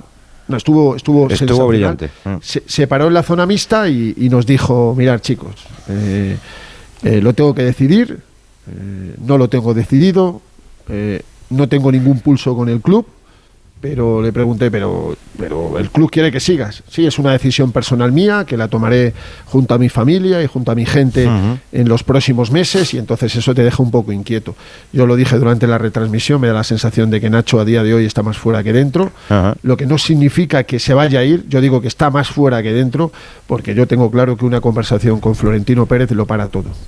Y Nacho se queda este año más, luego renueva el próximo y se retira en el club eh, con un cargo. Yo lo, yo lo veo así. Sí, sí, Pero, sí, tiene pinta, eh, a ver, Nacho no lo ha pasado bien. Ancelotti le han preguntado si cree que Nacho eh, va a continuar la próxima temporada. Él dice, yo no sé si voy a continuar. Ojalá siga como, como, como quiero seguir yo y no le tenga que ver por, por televisión. Y luego ha dicho, pues, eh, yo sí voy a seguir, estoy bastante tranquilo, yo no tengo que, que renovar, solo tengo que ganar partidos. Pero en medio ha habido otra pregunta sobre Nacho, donde Ancelotti da un poco las claves del caso Nacho. Nacho lo veo cada día, todos los días, ha, ha pasado un momento donde no estaba contento, no estaba feliz, no se ha quejado conmigo, ha seguido sufriendo eh, el periodo que no jugaba, ha sido profesional, el momento que lo necesitaba estaba listo. Esto es lo que tiene que hacer un jugador. Yo ent- entiendo su malestar, entiendo el malestar de todos. Pero como he dicho muchas veces, no estoy aquí para el individuo. Yo tengo una debilidad que es solo una, que el Real Madrid sea contento. El Real Madrid es contento solo si ganamos los partidos, sean lo que sean lo que jueguen. Y lo siento por eh, eh, mis jugadores, que le tengo mucho cariño a todo. y cuando no, no les veo bien, sufro también yo a no ver su cara buena, pero tengo esta debilidad. Quiero que solo Real Madrid sea satisfecho.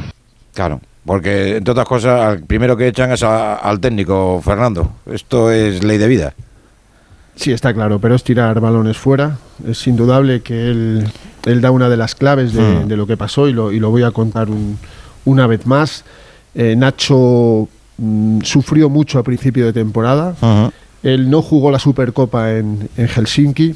Jugó la primera jornada de liga en Almería a los 90 minutos. Acordaros el Sí. gol de Ramachani que Ancelotti y su cuerpo técnico culparon a Nacho y además con algunos gestos evidentes ya dentro de, de la zona técnica. Eso era la primera jornada. ¿Sabéis cuántos minutos jugó las 14 jornadas siguientes en liga? O sea, eh, vamos a ponerlo en contexto porque me parece algo, eh, algo exageradísimo. O sea, 90 minutos la primera jornada, las 14 jornadas siguientes, Nacho jugó la friolera de 80 minutos. Mm. No fue, sí, sí. 80 minutos. O sea, y Nacho sufrió y ahora está recogiendo la recompensa de el futbolista callado, el futbolista negado, el futbolista silencioso, que solo piensa en trabajar, en ayudar al equipo, en ser uno más, no en ser el, el que más. Eh, y ahora está recogiendo esos frutos de, de haber jugado seguidos los 13 últimos partidos nueve de ellos como titular. De hecho, si miras la, la estadística, Nacho es el decimoquinto jugador en minutos de 23. Decimoquinto. Y ha jugado, repito, titular nueve de los últimos 13 partidos. Por tanto, yo entiendo el enfado de Nacho. No, no, yo normal, entiendo que Nacho se lo esté pensando porque aunque ha cambiado su situación, ha cambiado por las circunstancias de las lesiones, de, la, de, de- de las lesiones fundamentalmente, de la gente que ha estado en, y, que está, y que está en defensa. Pero eh, Ancelotti, y lo digo aquí, fíjate que es una debilidad, creo que no fue justo con Nacho. Y yo estoy, con- estoy contigo. Yo creo que ningún técnico ha sido justo en general con, con Nacho, ¿eh? Por eso de, de ser de la casa, de nunca poner una mala cara, de nunca protestar. Creo que ningún técnico, lo mismo en alguno me eh, soy un poco injusto, ¿no? Pero creo que ninguno ha sido justo con la calidad y con el rendimiento que ha dado Nacho siempre que ha jugado con el Real Madrid. Pero bueno, ese es, esa es mi opinión. Eh, Mira, mañana, sí. mañana va a jugar su partido 200 en Liga. El otro día jugó el partido 300 con la camiseta del Real Madrid. Mañana es el 200 en Liga, otra, otra cifra muy, Hmm. muy redonda. Eh, para un chico que yo creo que se, te- se tendría que retirar en el Real Madrid y ser otro eh, Juan Clubman. Eh, solo lo han sido cuatro jugadores en la historia del Real Madrid: Zárraga, Camacho, Chendo y Manolo Sanchís. Qué bonito sería que el quinto, la manita, fuera. Sí, Nacho sí. Fernández. El quinto Beatle, nunca mejor dicho, esta, esta semana. Más cosas de Carleto. Pues el tema de ayer y de hoy, ¿no? El tema de la retirada porque le han empujado a ello, le han echado de Sergio Ramos con la selección española. Ojo a los dos ejemplos de Carleto, ¿eh? Ojo cuando le preguntan que a Sergio Ramos se retira porque le han dicho la selección que por edad no puede continuar ni un solo segundo más ilusionándose con la selección española. Ojo a los dos ejemplos, señores, tanto por abajo como por arriba, tanto por joven como, com- como por veterano. Así explicaba Ancelotti lo que es un número, una edad en el mundo del fútbol. Si un jugador cumple, eh, no, no tiene que mirar al pasaporte. Si un jugador cumple, que tenga 17 años, merece de jugar. Si un jugador que tiene 17, no, no tiene que jugar si no lo merece, si no es mejor que otro. Es lo mismo pasa un jugador de 35, 36 o 37. Eh, tú tienes que eh, evaluar, un entrenador tiene que evaluar lo que pasa en el campo eh, cada día, en el entrenamiento, si el jugador está bien, si el, jugador que tiene 38 o 17 puede, pueda cumplir. Esto es nuestro trabajo. La edad, en lo bueno, en lo malo, nunca tiene que, tiene que ser algo para tomar una decisión, en mi opinión. Eh, a, a veces me dicen, ah, el entrenador no utiliza la cantera. El- eh, alguien se olvida que he puesto al principio de mi carrera un portero que tenía 17 años, que era bufón. ¿No por qué? No porque que quería evaluar el trabajo o de la cantera, porque Buffon era muy bueno, era mejor que otros. Si uno es mejor que otro, que tenga 17 o 38 o 40, no pasa nada. Ha ganado una Liga de Campeones un jugador a 40 años, que tenía 40 años, 39, pero la- que era Paolo Maldini, que entrenaba una vez a la semana. Eh, ¿Por qué jugaba? Porque era el mejor que otros. Y punto. Y si uno es mejor que otros, tiene que jugar. Pues yo creo que ha dejado muy clara su Me parece posición. una genialidad. Sí, sí, sí. Me parece una genialidad. No sé si se acordaba alguien que Maldini jugó y ganó una Champions con 39 años y lo que no sabía nadie, nadie. Que no entrenaba. Entrenando una vez a la semana. Sí, sí, sí. Voy a repetirlo. Un equipo suele entrenar tres, cuatro, cinco veces a la semana. Maldini entrenaba una vez y fue titular. Sí, porque es que además luego cada jugador tiene un. Más preguntas. No hay más preguntas, señorita. No hay, más venga. pre- no hay más preguntas. Pero sí tienen más, re- tú tienes más respuestas. Eh, Digo de Ancelotti. digo de, Ancelotti. Ah, no, sí, tengo mucho más. Eh, por cierto, eh, nos dice Toribio que le demos las gracias, que la pregunta ha sido suya, pero no iba por ahí. Ah, que Pero no iba por ahí. esas cosas que tiene.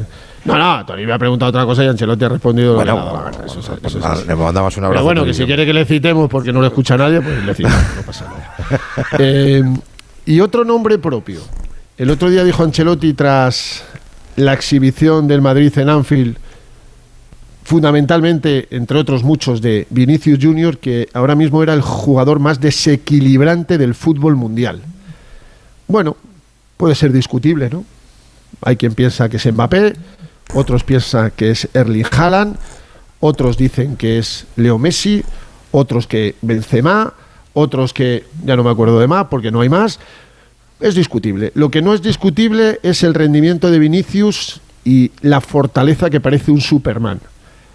Esta temporada no sé si es el único, pero seguramente sí, que ha pasado de 3.000 minutos con sus clubes. Deslígalo de selección, etc. Vinicius lleva 3.064 minutos en 35 partidos de 37 con el Madrid. No se ha lesionado ni una sola vez desde que debutó con el Flamengo y en cuatro años y medio largos con el Real Madrid, muscularmente, ni una sola lesión muscular. Este año lleva 18 goles, 6 en Champions, 8 asistencias, 3 penaltis provocados. Ha participado en 29 goles. El año pasado participó en 43. Este año le quedan mínimo 21 partidos, máximo 25. Y le he dicho a Ancelotti que cuál es el secreto y la clave de que este chico sea irrompible, que sea Superman. Y Carleto ha vuelto a estar genial. No, yo creo que no, que lo que, lo que, que Vinicius muestra en el campo es lo que hace, que lo que intenta cada día en el entrenamiento. Él está muy focalizado en el, en el mejorar, ha mejorado mucho en la, en la finalización porque lo ha trabajado mucho. El reto de Vinicius es de seguir así con continuidad. Lo que destaca también es que un jugador de tan grande calidad como él se para un poco en el partido para intentar de recuperar. Eh, esto es bastante raro ver un jugador con si tan talento hacerlo, intentarlo para todos los 90 minutos. No era esa la respuesta, Antonio me da culpa, no era esa. Eh, habla de la genética, que es espectacular, le da las gracias a sus padres. Habla de la profesionalidad de Vinicius antes y después de los partidos. Que se cuida. eh, que, se, que se cuida mucho y, y yo me he acordado de... ¿tú te, has, ¿Tú te has acordado de Robinho? Me he acordado, entre otros, de Robinho. ¿Te has acordado de Neymar? Sí. ¿Te has, te has acordado de Romario? Pues es que Vinicius es un brasileño rara avis. De hecho, últimamente, no sé si se lo han dicho, eh, muestra mucho el trabajo que hace en su casa. Tiene un gimnasio. De hecho, eh, trabajan para él más de 20 personas. En los diferentes departamentos. Se ha hecho, bueno, como no podía ser de otra forma, un gimnasio en su casa, tiene una tableta que ya más la quisiera ahora mismo Cristiano Ronaldo, y es un es, es- es una brutalidad. Este año la media de minutos de Vinicio en cada partido son 87 minutos y medio de 90.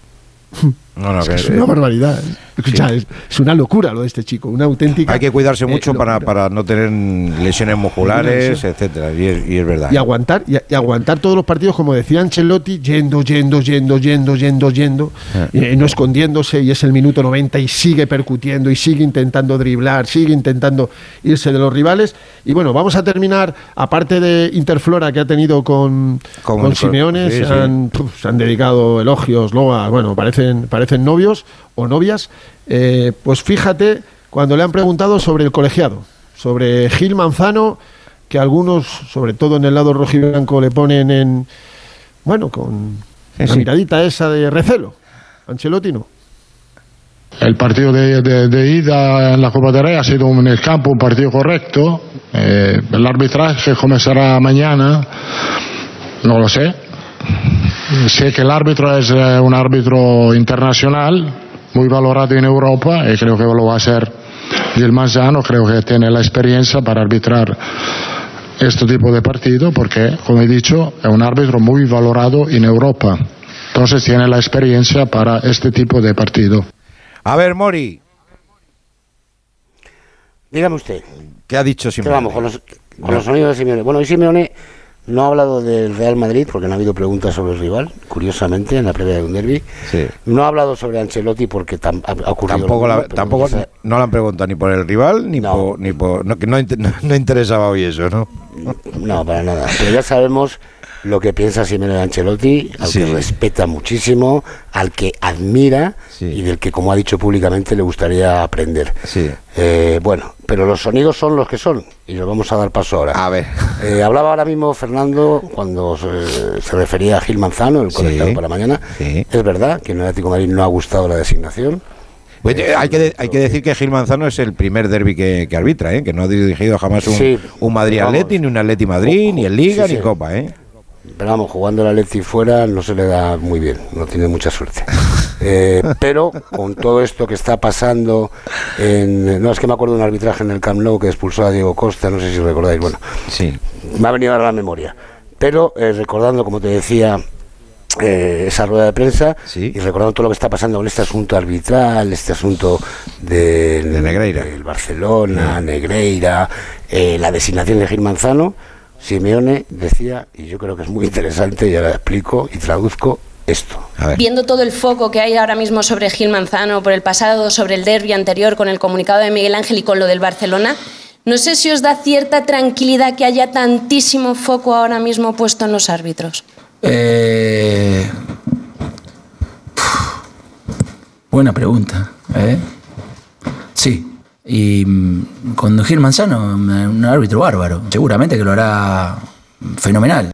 Bueno, pues ha quedado, ha quedado claro, Mori. Hombre, más claro lo puedo decir. Que por supuesto no le va a perjudicar que haya foco puesto en los arbitrajes, eso seguro. Perdón, y lo de Gil Manzano, lo de Gil Manzano está clarísimo. Le ha acariciado, le ha pasado. ¿Qué, qué va a decir? Pues, en tono irónico, pero tiene que decir eso, no puede decir otra cosa, claro, antes de un partido. Como es el de mañana, ¿no? Déjame que le dé yo paso al siguiente de Simeone y le das un... No, no, se lo doy yo que ya me he Ah, ah, vale, te dado tiempo. digo, no quiero que te ahogues, Estoy- no te ahogues poco- en antena porque... Estoy un poco acaterrado, pero bueno. no pasa nada. Simeone y la temporada. A ver. Sabéis que él mantiene la teoría que después del Sí. Mundial el equipo ha mejorado. Sí. Y yo creo que se pone en valor, ¿eh? A ver.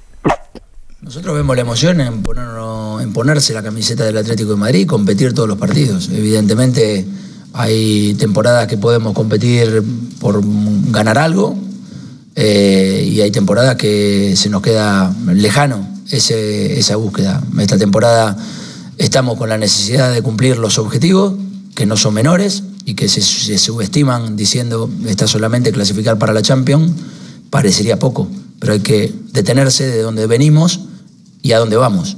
Y en el de donde venimos a dónde vamos es importante clasificarse a la Champions para seguir estando entre los mejores de la Liga Española en los últimos 11 años y seguir eh, como club compitiendo en una competición que económicamente nos viene muy bien para seguir creciendo y futbolísticamente para seguir teniendo jerarquía en los futbolistas que, que tenemos. Creo que no es menor lo que nos queda y que cada partido a partir de que se ponen la roja y blanca ya hay que tener ilusión. Bueno, pues esa es la idea de Simeone y la valoración que hace de la temporada que está realizando hasta el momento el Atlético de Madrid. Cuéntale a Burgos que el 11 que crees tú que va a sacar mañana el Cholo. Bueno, eh, no se puede asegurar 100% porque No, no, ha no, hecho una prueba no. clara, insisto, ha cambiado, pero por lo que me cuentan, por la información que yo manejo, eh, bueno, Oblak en portería, la defensa es inamovible, Molina en el lateral derecho, Reinildo que ha vuelto en el lateral izquierdo, pareja de centrales Savic y Hermoso, vuelve Savic después de su expulsión en el Bernabéu a jugar en el feudo blanco, Jiménez tendrá que esperar otra oportunidad, centro del campo, canterano total, Atlético a muerte. Coque en el medio, Barrios en la derecha y Saúl en la izquierda. Saúl, que sería titular, no es la primera vez que lo es en la temporada, pero últimamente no es habitual verle Mm. en un once de inicio. Así que Barrios, Coque, Saúl en el centro del campo, con Llorente en banda derecha, Carrasco en banda izquierda y Antoine Grisman como delantero centro. ¿Cómo se traduce esto? 4-3-3 en ataque, Llorente, Grisman, Carrasco, 4-5-1 en defensa. Los tres canteranos con Llorente y Carrasco y Grisman arriba. Eso es, creo que es la idea que tiene Simeone de cara al partido de mañana. Otro, otra cosa que ha probado, pero creo que este es el plan B, es eh, jugar 4-4-2, quitar a Saúl del 11 y meter a Correa arriba con Grisman. Pero insisto, mi información es que el equipo va a ser este. Vamos a ver si mañana se confirma y vamos a ver qué es lo que puede rascar en el Bernabéu, que será muy complicado. Y, el, y entonces, eh, Ancelotti Burgos, ¿qué crees que va a sacar mañana? Aparte, bueno, o sea, el centro del campo, ¿qué crees tú? Que es donde creo que está el medio de la cuestión, vamos. Sí, eh, hoy le han preguntado por eh, la posibilidad de que jueguen recuperados ya y en buena forma Camavinga, pues juntos Camavinga y Chuamení, y ha dicho que sí, seguramente que jugarán más Ah. adelante, sí, jugarán. Eh, a Camavinga no le puedes quitar del 11, es imposible, imposible. No le puedes quitar. Chuamení viene de un proceso gripal, ya sabes que no viajó a Liverpool. Yo creo que van a jugar Camavinga, Cross, Modric. Camavinga, Kroos, Medio Modric. campo, mm, Camavinga, Cross, Modric. Y si jugara Chuamení con Camavinga, creo que el sacrificado sería Modric.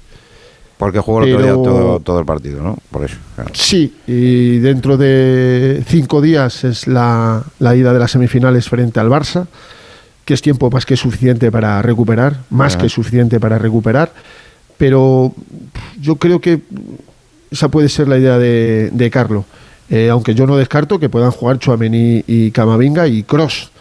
Eh, lo que pasa que sería más, eh, a ver cómo me explico, con el doble pivote sería más lógico que jugara Modric de enganche con las dos bandas y, y Benzema. Tú metes a Camavinga y a Chouameni en el doble pivote, adelantas un poquito la posición con más libertad de, de Luca Modric, por la derecha Valverde va a ayudar una barbaridad, una barbaridad, y por la izquierda un puñal como Vini, de delantero centro Ujú. Karim Benzema. Atrás está claro, Carvajal, Militao, Rudiger y Nacho, y, y Courtois de, de portero. Nacho se ha ganado seguir jugando y va a ser su partido 200 en Liga. Pues mañana creo que vamos a vivir un partidazo a las seis y media en el Bernabéu, Real Madrid Atlético de Madrid, y ahí estarán los dos para, para contarlo mañana. Eh, Fernando Burgos y A las Alejandro dos y media, Paco, Sí. a las dos y media, eh, comida de directivas. Ah, bien, bien, bien. Va a estar bien, va a estar Va, bien la comida de. A ver, si, de- a, de ver si hablan de la, directivas. a ver si hablan de la carta.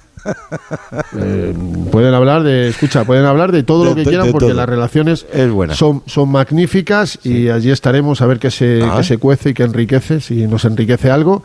eh, y lo van a hacer en un sitio diferente a donde lo han hecho siempre. No van a ir esta vez, no digo nombres, ¿no? ¿O sí? Bueno, como tú quieras, ya sabes que no hay problema. Bueno, pues en esta ocasión, en lugar de ir eh, abajo del Bernabéu, van a ir arriba. En lugar de ir a Zalacaín, van a ir al, al de María Félix Boys. pues, ahí estarán. Pues ya, seguro eh, que la comen bien. directivas. que- Seguro. no, seguro que van a comer. Seguro, que, Seguro van a que comer bien. bien. Cuidaros mucho, muchas gracias a los dos. Un abrazo. Igualmente. Cuídate ese constipado, Janito Mori. Hasta mañana hace mucho Si- frío. Si es que hace mucho frío en el Gualo, tío. Con si es que de mascarilla, verdad. Jano, tienes que venir. Y en eh, Matalpino cuidado, también. Un abrazo, cuidaros. Sí, la llevaré por si acaso. Hasta luego. Adiós. Llevaré el traje indífugo también. Ignífugo, sí, sí. Lleva- y oxígeno, adiós, bonito. Adiós, adiós, adiós. Que Frau, ¿qué esperas mañana del, de- del derby? Bueno, del Madrid yo creo que va a jugar con cuatro centrocampistas prácticamente seguro, independientemente del dibujo. Hace tiempo que Ancelotti está dándole vueltas a, a jugar con el Chuamení Camavinga y reforzar un poquito en el doble pivote. Pero claro, eso supondría a lo mejor prescindir de Modric, que podría tener sentido porque viene a hacer un partidazo en Anfield de un gran despliegue físico. Paliza Pero, se pegó. pero yo, es el típico partido en el que Modric yo creo que va a querer jugar y Ancelotti lo sabe, yo creo que va a jugar. Ya, pero, pero luego también querrá jugar Sí, Romero, yo querrá, creo- querrá jugar también el Yo partido creo que va a jugar arriba con Valverde, con Benzema y con Vinicius. Sí, yo creo que sí. y los sí. tres del centro del campo, con Modric, con Camavinga y con Cross. Fíjate que yo el otro día, eh, viendo el Yo- cambio de Ceballos, lo tarde que lo hizo Ancelotti, Mm. porque es verdad que el equipo estaba bien, pensaba que le podría dar la titularidad en, Pues parece- en el derby, pero parece, que no. Parece Vamos que no. a ver. A ver, Romero, que digo que, Mo- que Modric eh, hizo un partidazo en, en Anfield, que querrá jugar contra el Atlético de Madrid, que querrá jugar contra el Barcelona, porque... Pues Modric lo, por- quiere jugar todo. Claro, porque Es que no- su carácter es muy especial por- para eso. Porque es normal. Pero es que además, además yo creo yo creo que puede jugarlo. O sea, porque lo puede sí, jugar perfectamente. sí, yo porque creo que lo demostrado y nos, nos lo viene demostrando. Ha tenido probablemente una fase... El, ba- el bachecito, Mundial. es- eso es, el bachecito. sí, pues de recuperación, sí, sí. que es normal tener ese, ese valle físico después de un, de un mundial y haber llegado hasta las semifinales del mundial con la exigencia que yo tiene. Y, pero bueno, yo creo que vuelve a estar en, en condiciones. Estaba escuchando atentamente a Burgos y a, y a Mori, claro, si, si comparamos los medios campos, eh, Saúl Barrios Coque con Camavinga Cross Modri, pues creo que ahí está el partido. O sea, no hay, no hay mucho de, O sea, donde- que ve- ves muy donde superior el, elegir, o sea, ves muy superior el centro del campo de Madrid, ¿no? bueno, no, no, o sea, yo creo que, que no Mm. hay no hay ninguna Es, opción. ver- es verdad que la, que la baja de, de Paul que estaba, que justo ahora estaba en, en su mejor momento, ha llegado a- al nivel de, del, del pedazo de mundial que hizo con, con Argentina y creo que ha trastocado bastante los planes de, de a mí Simeone, del ¿eh? 11 que ha dado Jano del Atleti, a mí lo que me chirría un poco... Lo de eh, Saúl. Lo de Saúl. Ah, yo y que todo si tú juegas solo con Griezmann arriba, el equipo no tiene salida en velocidad ninguna. Mm. Griezmann va a venir a jugar al medio y entonces yo creo que ante un equipo como el Madrid, que es posible que te domine en el Bernabéu, si el Atleti no tiene un jugador para salir un poquito más al espacio, a mí me sorprende mucho. Marcos Llorente, al menos tiene ese Sí, despliegue para es llegar el de- pero arriba. efectivamente, pero es el único que puede, que puede dártelo. Es lo único que... yo creo que con eso yo creo que con eso al Cholo le vale. O sea, Ah. el planteamiento del Cholo es ese, ¿no? Es Que pasen pocas espacios. cosas. Sí, que pasen pocas cosas, Pero cerrar te iba- espacios te- y luego buscar un pelotazo, una rifa arriba y, y- y Sí, cazar a la, te iba a a la decir, zaga pero de del, Real Madrid, que puede ser lo más... Pero mira. Romero, igual, igual que de- igual que hablaba- hablábamos de la victoria de- del Betis, ¿no? Hace, hace un ratito que deja a un punto del Atlético de Madrid. Sí. Eh, eh, si el Betis llega a perder, a perder el partido de hoy, que lo tenía perdido en la primera mitad, el, el Atlético de Madrid mañana salía mm, Menos exigido. Menos exigido, menos exigido porque dice, bueno, puedo tropezar en el Bernabéu, claro que puedo tropezar en el Bernabéu, pero sigo manteniendo la renta con el con el Real Betis, que es mi más inmediato perseguidor. No es que lo tiene un punto pero, ahora mismo. pero Claro. te lo doy la vuelta, Paco. Eh, sabiendo que la Real Sociedad tiene un partido que es complicado porque tiene que ir a Mestalla a pesar de cómo está el Valencia, pero con lo que se está jugando el Valencia, primer partido de baraja en casa, donde se supone que tiene que, Ya, ya. que dar el callo, Por- quiero decir, es susceptible de que Sí, la Real bueno, se la- deje dos puntos. Las dos cosas, quiere decir, sí. Entonces por- te lo doy la vuelta. El Atlético de Madrid puede tener una oportunidad de Sí. ir a por la tercera plaza. Sí, pero que yo, yo... no creo que el Atleti ande haciendo esos cálculos, fíjate, esas cuentas. La- la de- Yo creo que la- Bueno, lo dijo el- Coque, el- ¿eh? Bueno, Coque puede decir Sí, bueno, lo puede decir. Coque, pero yo creo que yo creo que en la cabeza del Cholo está el partido con el Madrid, punto, el partido del Bernabéu y punto. No, no quiere mirar más a más ni, ni, ni va a dejar que sus jugadores distraigan la atención en otros en otros conceptos. No, no, lo que Pero voy claro, es que no, que no puedo tropezar ninguno. Y vaya partido para Pablo Barrios, ¿eh? Si se confirma que, sí, sí, sí, que va a ser titular. Tiene, toda la pinta porque si De Paul no... es más, no- Claro, sin te digo que no puede perder ninguno. Te, te voy a decir una, te voy a decir más. Eh, un empate puede ser hasta malo para los dos. No, no, eh, el empate eh, para el Madrid seguro que es malo si gana el Barcelona. Y es que recuerdo que el Barcelona juega el domingo en, el, en Almería. El Almería está ahora, ahora mismo con los mismos puntos que, que el Cádiz y que el Getafe. Es decir, con 22 a- Peleando por la permanencia. per- peleando por la permanencia. Y Tampoco está ahora mismo para tirar cohetes el... Sí, pero el no va a ser fácil tampoco para el No, no, no, y para nada, para nada. Después de la además- semana embarrada eso que es, lleva. Eso es, que es, que es el, cosas- típico partido que llaman Sí. algunos partido trampa. Yo no sé si trampa, pero vamos, que fácil no tiene pinta de Bueno, que vaya a ser. Madrid y el Madrid a pesar de que yo decía que no hay color en cuanto al, al mediocampo eh, por la superioridad que tiene viene también de una semana ah, difícil no porque ha tenido que jugar un partido en eso el Atlético tiene ventaja con respecto a De mucho desgaste, a. Alejandro, el otro día en Anfield, pese claro a que pues claro, una no digo que lleva, mucho- lleva un desgaste el Real Madrid que el Atlético no ha tenido esta, esta Lo que pasa es que el Madrid Entonces, tiene bueno. la obligación de intentar seguir presionando al Barcelona y, y tiene la obligación de ponerse a cinco si puede y presionar al Barça, aunque la liga la tenga muy difícil. Oye, permitidme tan solo un A mí es que momentito. últimamente, la- a mí, bueno, últimamente, a mí, a mí el Atlético, la verdad es que me ofrece muy poca fe, eh, muy, muy, muy, muy poca, muy poca esperanza me, me ofrece en, en cualquier partido ante, ante el Madrid, Mm. porque es que es incapaz, o sea, es tra- tradicionalmente incapaz. o sea, llevo sin verle hacer un partido decente ante el Madrid con superioridad, ni me acuerdo. Pues eh, escúchame, yo sí me acuerdo que tengo que tengo que hacer dos cosas y son un es un recao urgentísimo. Radio Estadio Noche. Paco Reyes. Recordar lo nuestro es imposible, es imposible. Bueno, vamos a ver. Vamos a ver que quedan 10 minutos para llegar a la una y tiene aquí Alberto Fernández calentito el acta del Elche 2 Real Betis 3. Sí, Adelante, compañero. Me pasa Monserrat Hernández eh, un punto del acta que ha redactado Iglesias Villanueva, en el que dice eh, sobre otras incidencias y observaciones, dice, una vez entramos al túnel de vestuario tras la finalización del partido, se dirige hacia mi árbitro asistente número uno, Sergio Martínez Mantecón, que es el director de área deportiva del Elche, identificado por la policía, diciendo, sois unos sinvergüenzas hijos de puta. Tuvo, tuvo que ser sujetado por varios miembros de la policía. Además, Bragarnik, el presidente, con los siguientes términos, no vais a salir de aquí.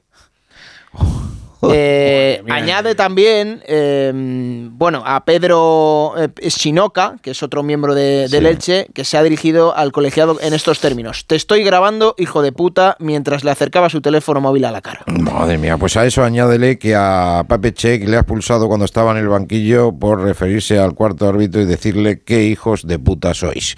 Así que Pape Check, que jugó unos minutitos con el, con el Elche en el Bernabéu, eh, que llegó hace cuatro días, como quien dice, pues se va a tirar Otro- otros tantos sin otros, jugar. otros tantos, Sí. otros tantos sin jugar. En fin, así está el panorama y así se lo hemos contado. Eh, ¿Está Valencia? Mm, Ah, bueno, pues si no está Valencia, pues no está Valencia. Que en cualquier caso, Me sido Bragarnik si hubiera acertado más con los entrenadores y no hubiera hecho las cosas que ha hecho, a lo mejor también A le lo hubiera mejor- ido un poquito mejor al Elche. ¿eh? sí, es, es- Es muy posible. Es muy posible, y es verdad, es verdad que es muy posible. ¿Alguna reflexión de esto, Romero?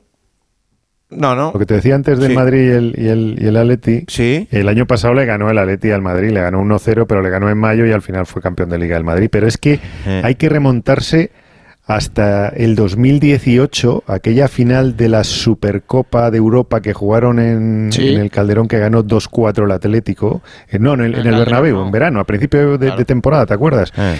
Está el 18, el, el 15 de agosto del 18, que es la última victoria del Atlético 2-4, porque el resto 0-0, 1-3 para el Madrid, 0-0, 0-1-0 el Madrid, Mm. 2-0 el Madrid, 1-1 el Atlético, 2-0 otra vez el Madrid, el año pasado sí 1-0, 1-2 este año y 3-1 en, en el último partido de, de la Copa. Lo que pasa que en cuanto a, a partidos está muy igualado, ¿eh? Porque Sí. Ancelotti ha ganado 8 y Simeone le ha ganado 7 Sí, a Ancelotti. Para que los de Simeone eran de la anterior. Claro, la anterior etapa que fue una goleada famosa aquella en la 14. Exactamente. Oye, déjame que salude a Víctor Yuque en Valencia. Víctor, muy buenas, hombre. ¿Qué tal? Muy buenas, ¿cómo estáis? Pues la verdad que estamos muy preocupados con el Valencia, porque mm, habrá gente que no le caiga bien el Valencia, o todo lo que tú quieras, rivalidades, etcétera, pero es que el Valencia es un, equipo, es un equipo tan histórico que a mí me disgusta, a mí eh, particularmente, yo no me alegraría porque bajara ni- nadie, pero a mí particularmente me, me causaría un grandísimo dolor si finalmente perdiera la categoría y creo que estáis muy preocupados con la situación actual. Sí, y tiene pinta que la preocupación va a llegar hasta el fin de semana del 4 de junio, que es la última jornada Tiene de liga, pinta, sí. porque el Valencia es incapaz de... Bueno, primero es incapaz de ganar desde hace cinco partidos, eso para empezar, Eh. pero luego es incapaz de ganar dos partidos seguidos en toda la temporada, con lo cual, eh, incluso ganando mañana, yo creo que toda la temporada va a ser eso, ¿no? Va a estar el Valencia ahí, eh, quizá a lo mejor fuera de la zona de descenso, pero a tiro de que le puedan coger.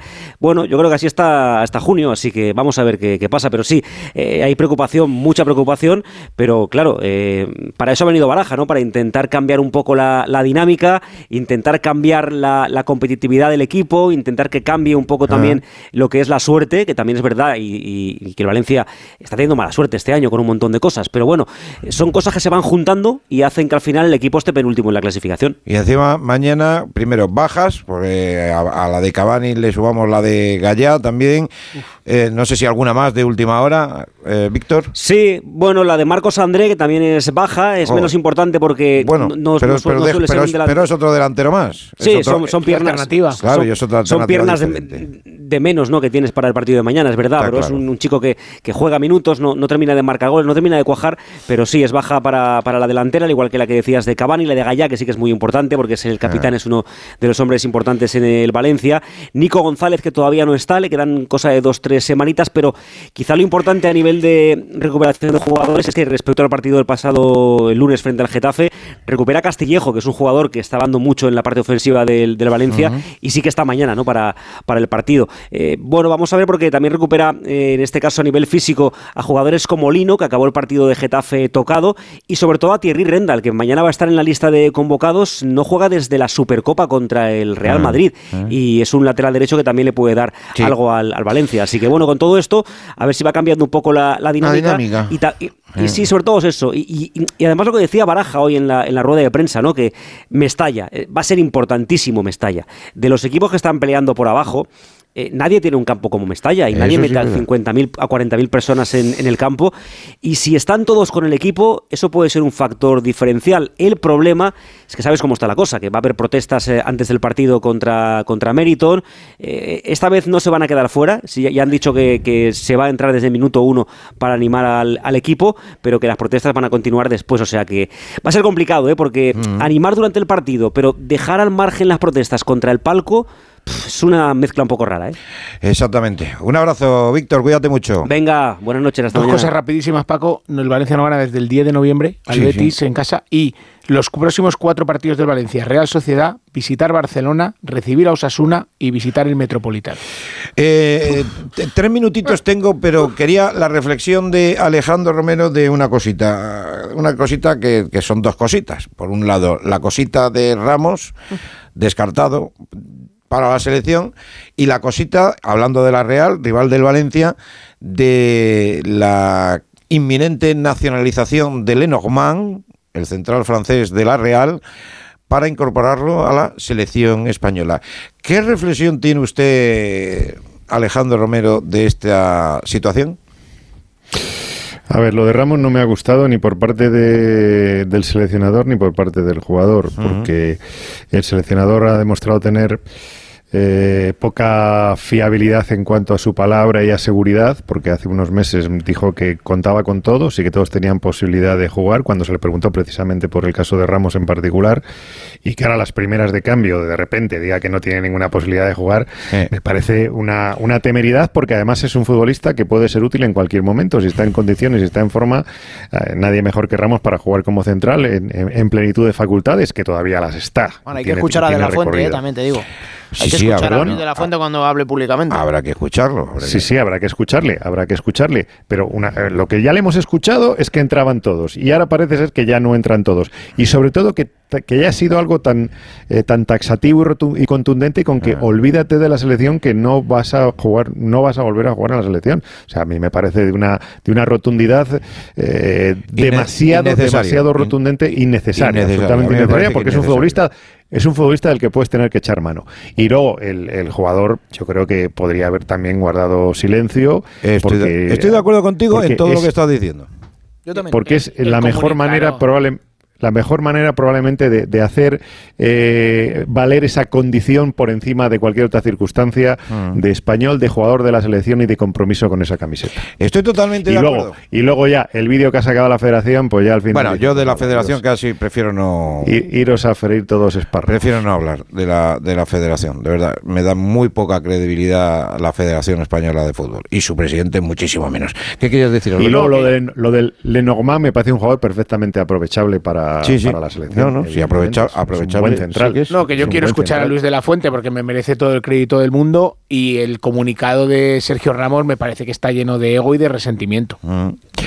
El- el- yo las dos cosas, pero, pero que creo que es mejor Lo que mantener... a mí me gustaría saber es que Luis de la Fuente explicara qué diferencia hay entre lo que dijo hace en eh, aquellas manifestaciones. y sobre meses todo, es que no lo le hemos escuchado. Ya, ya. Eh, que Ya, ya, ya, no le hemos escuchado, decir, pero- Ramos también, que- creo que. mm, Pero, Pero Ramos no creo que se pero coincidiremos nada. en una cosa, que no tenía ninguna necesidad en llamar a, a- a- a finales de febrero a Sergio Ramos para decirle Bueno, que le no ha querido dar un trato de. Una Sí, una deferencia quería por quién es. Diferente. Pues yo creo que no. Hombre, es el, es el Porque jugador que si más tú haces, internacionalidades si ha tú tenido. haces la deferencia, si haces la Ujú. deferencia, le estás dando la importancia que Ramos sabe que tiene. Entonces, Hombre, eh, pero negársela es imposible. O sea, pero que si es que- 180 veces pero si es que no hay que negársela, es que no lo voy a convocar para, para los dos próximos partidos y luego ya veremos. Mira, en Si ha sido así, creo que está equivocado, efectivamente. Por Si ha sido así, pero quiero escuchar que ha sido así. Pero si Sergio Ramos tanto quiere a, la- a nuestra roja, a nuestra selección, como dice en el comunicado, creo que flaco Mm. Que favor si le está yo- haciendo yo porque est- está poniendo si un yo- símbolo de interrogación y está sembrando la duda en el Yo seleccionador no antes estoy- de debutar. Yo no estoy defendiendo a Ramos, No, ni no, estoy sí, defendiendo a, a De La Fuente. Yo creo que las cosas se pueden hacer de otra manera. Y me da la sensación que ese comunicado también lo hace porque es Luis de la Fuente. A otro seleccionado no le haría eso. ya le está poniendo a gente en contra antes de debutar. Totalmente de acuerdo. Sabe que Ramos mueve a mucha gente. Hemos sacado el debate un poquito tarde, pero bueno, en fin, Bueno. eh, ¿qué, qué vamos a hacer? Romero, cuídate mucho, un abrazo muy grande. Lo mismo os digo, cuidaros mucho y ya sabéis, temerosos de Dios y por la sombra. Siempre por la sombra. Siempre. Bueno, ahora, ahora mejor por el sol, por el- con el frío que hace. Un abrazo. Adiós, Frau. Adiós, Paco, un abrazo a todos. Que descanses. A vuelta de pausa continuamos, que viene esa sección que, que nos apasiona. It was a teenage wedding and the old folks wished him well. Bueno, pues hemos llegado al momento más lúdico de la noche, más lúdico de toda la programación deportiva de Onda Cero. ¿Y por qué es lúdico? Pues porque hablamos de cine, porque, porque no tenemos peleas, porque no discutimos del bar, porque no discutimos de un penalti, porque simplemente hablamos de películas de deportes, de series de deportes, de documentales de deportes y recomendaciones que a lo mejor no tienen nada que ver con el deporte, pero que como ustedes están ahí consumiendo tanta tele, pues a lo mejor les interesa. Es la edición número 58 de la Pacoteca. Nos aproximamos al 60. Aguilera, al 60.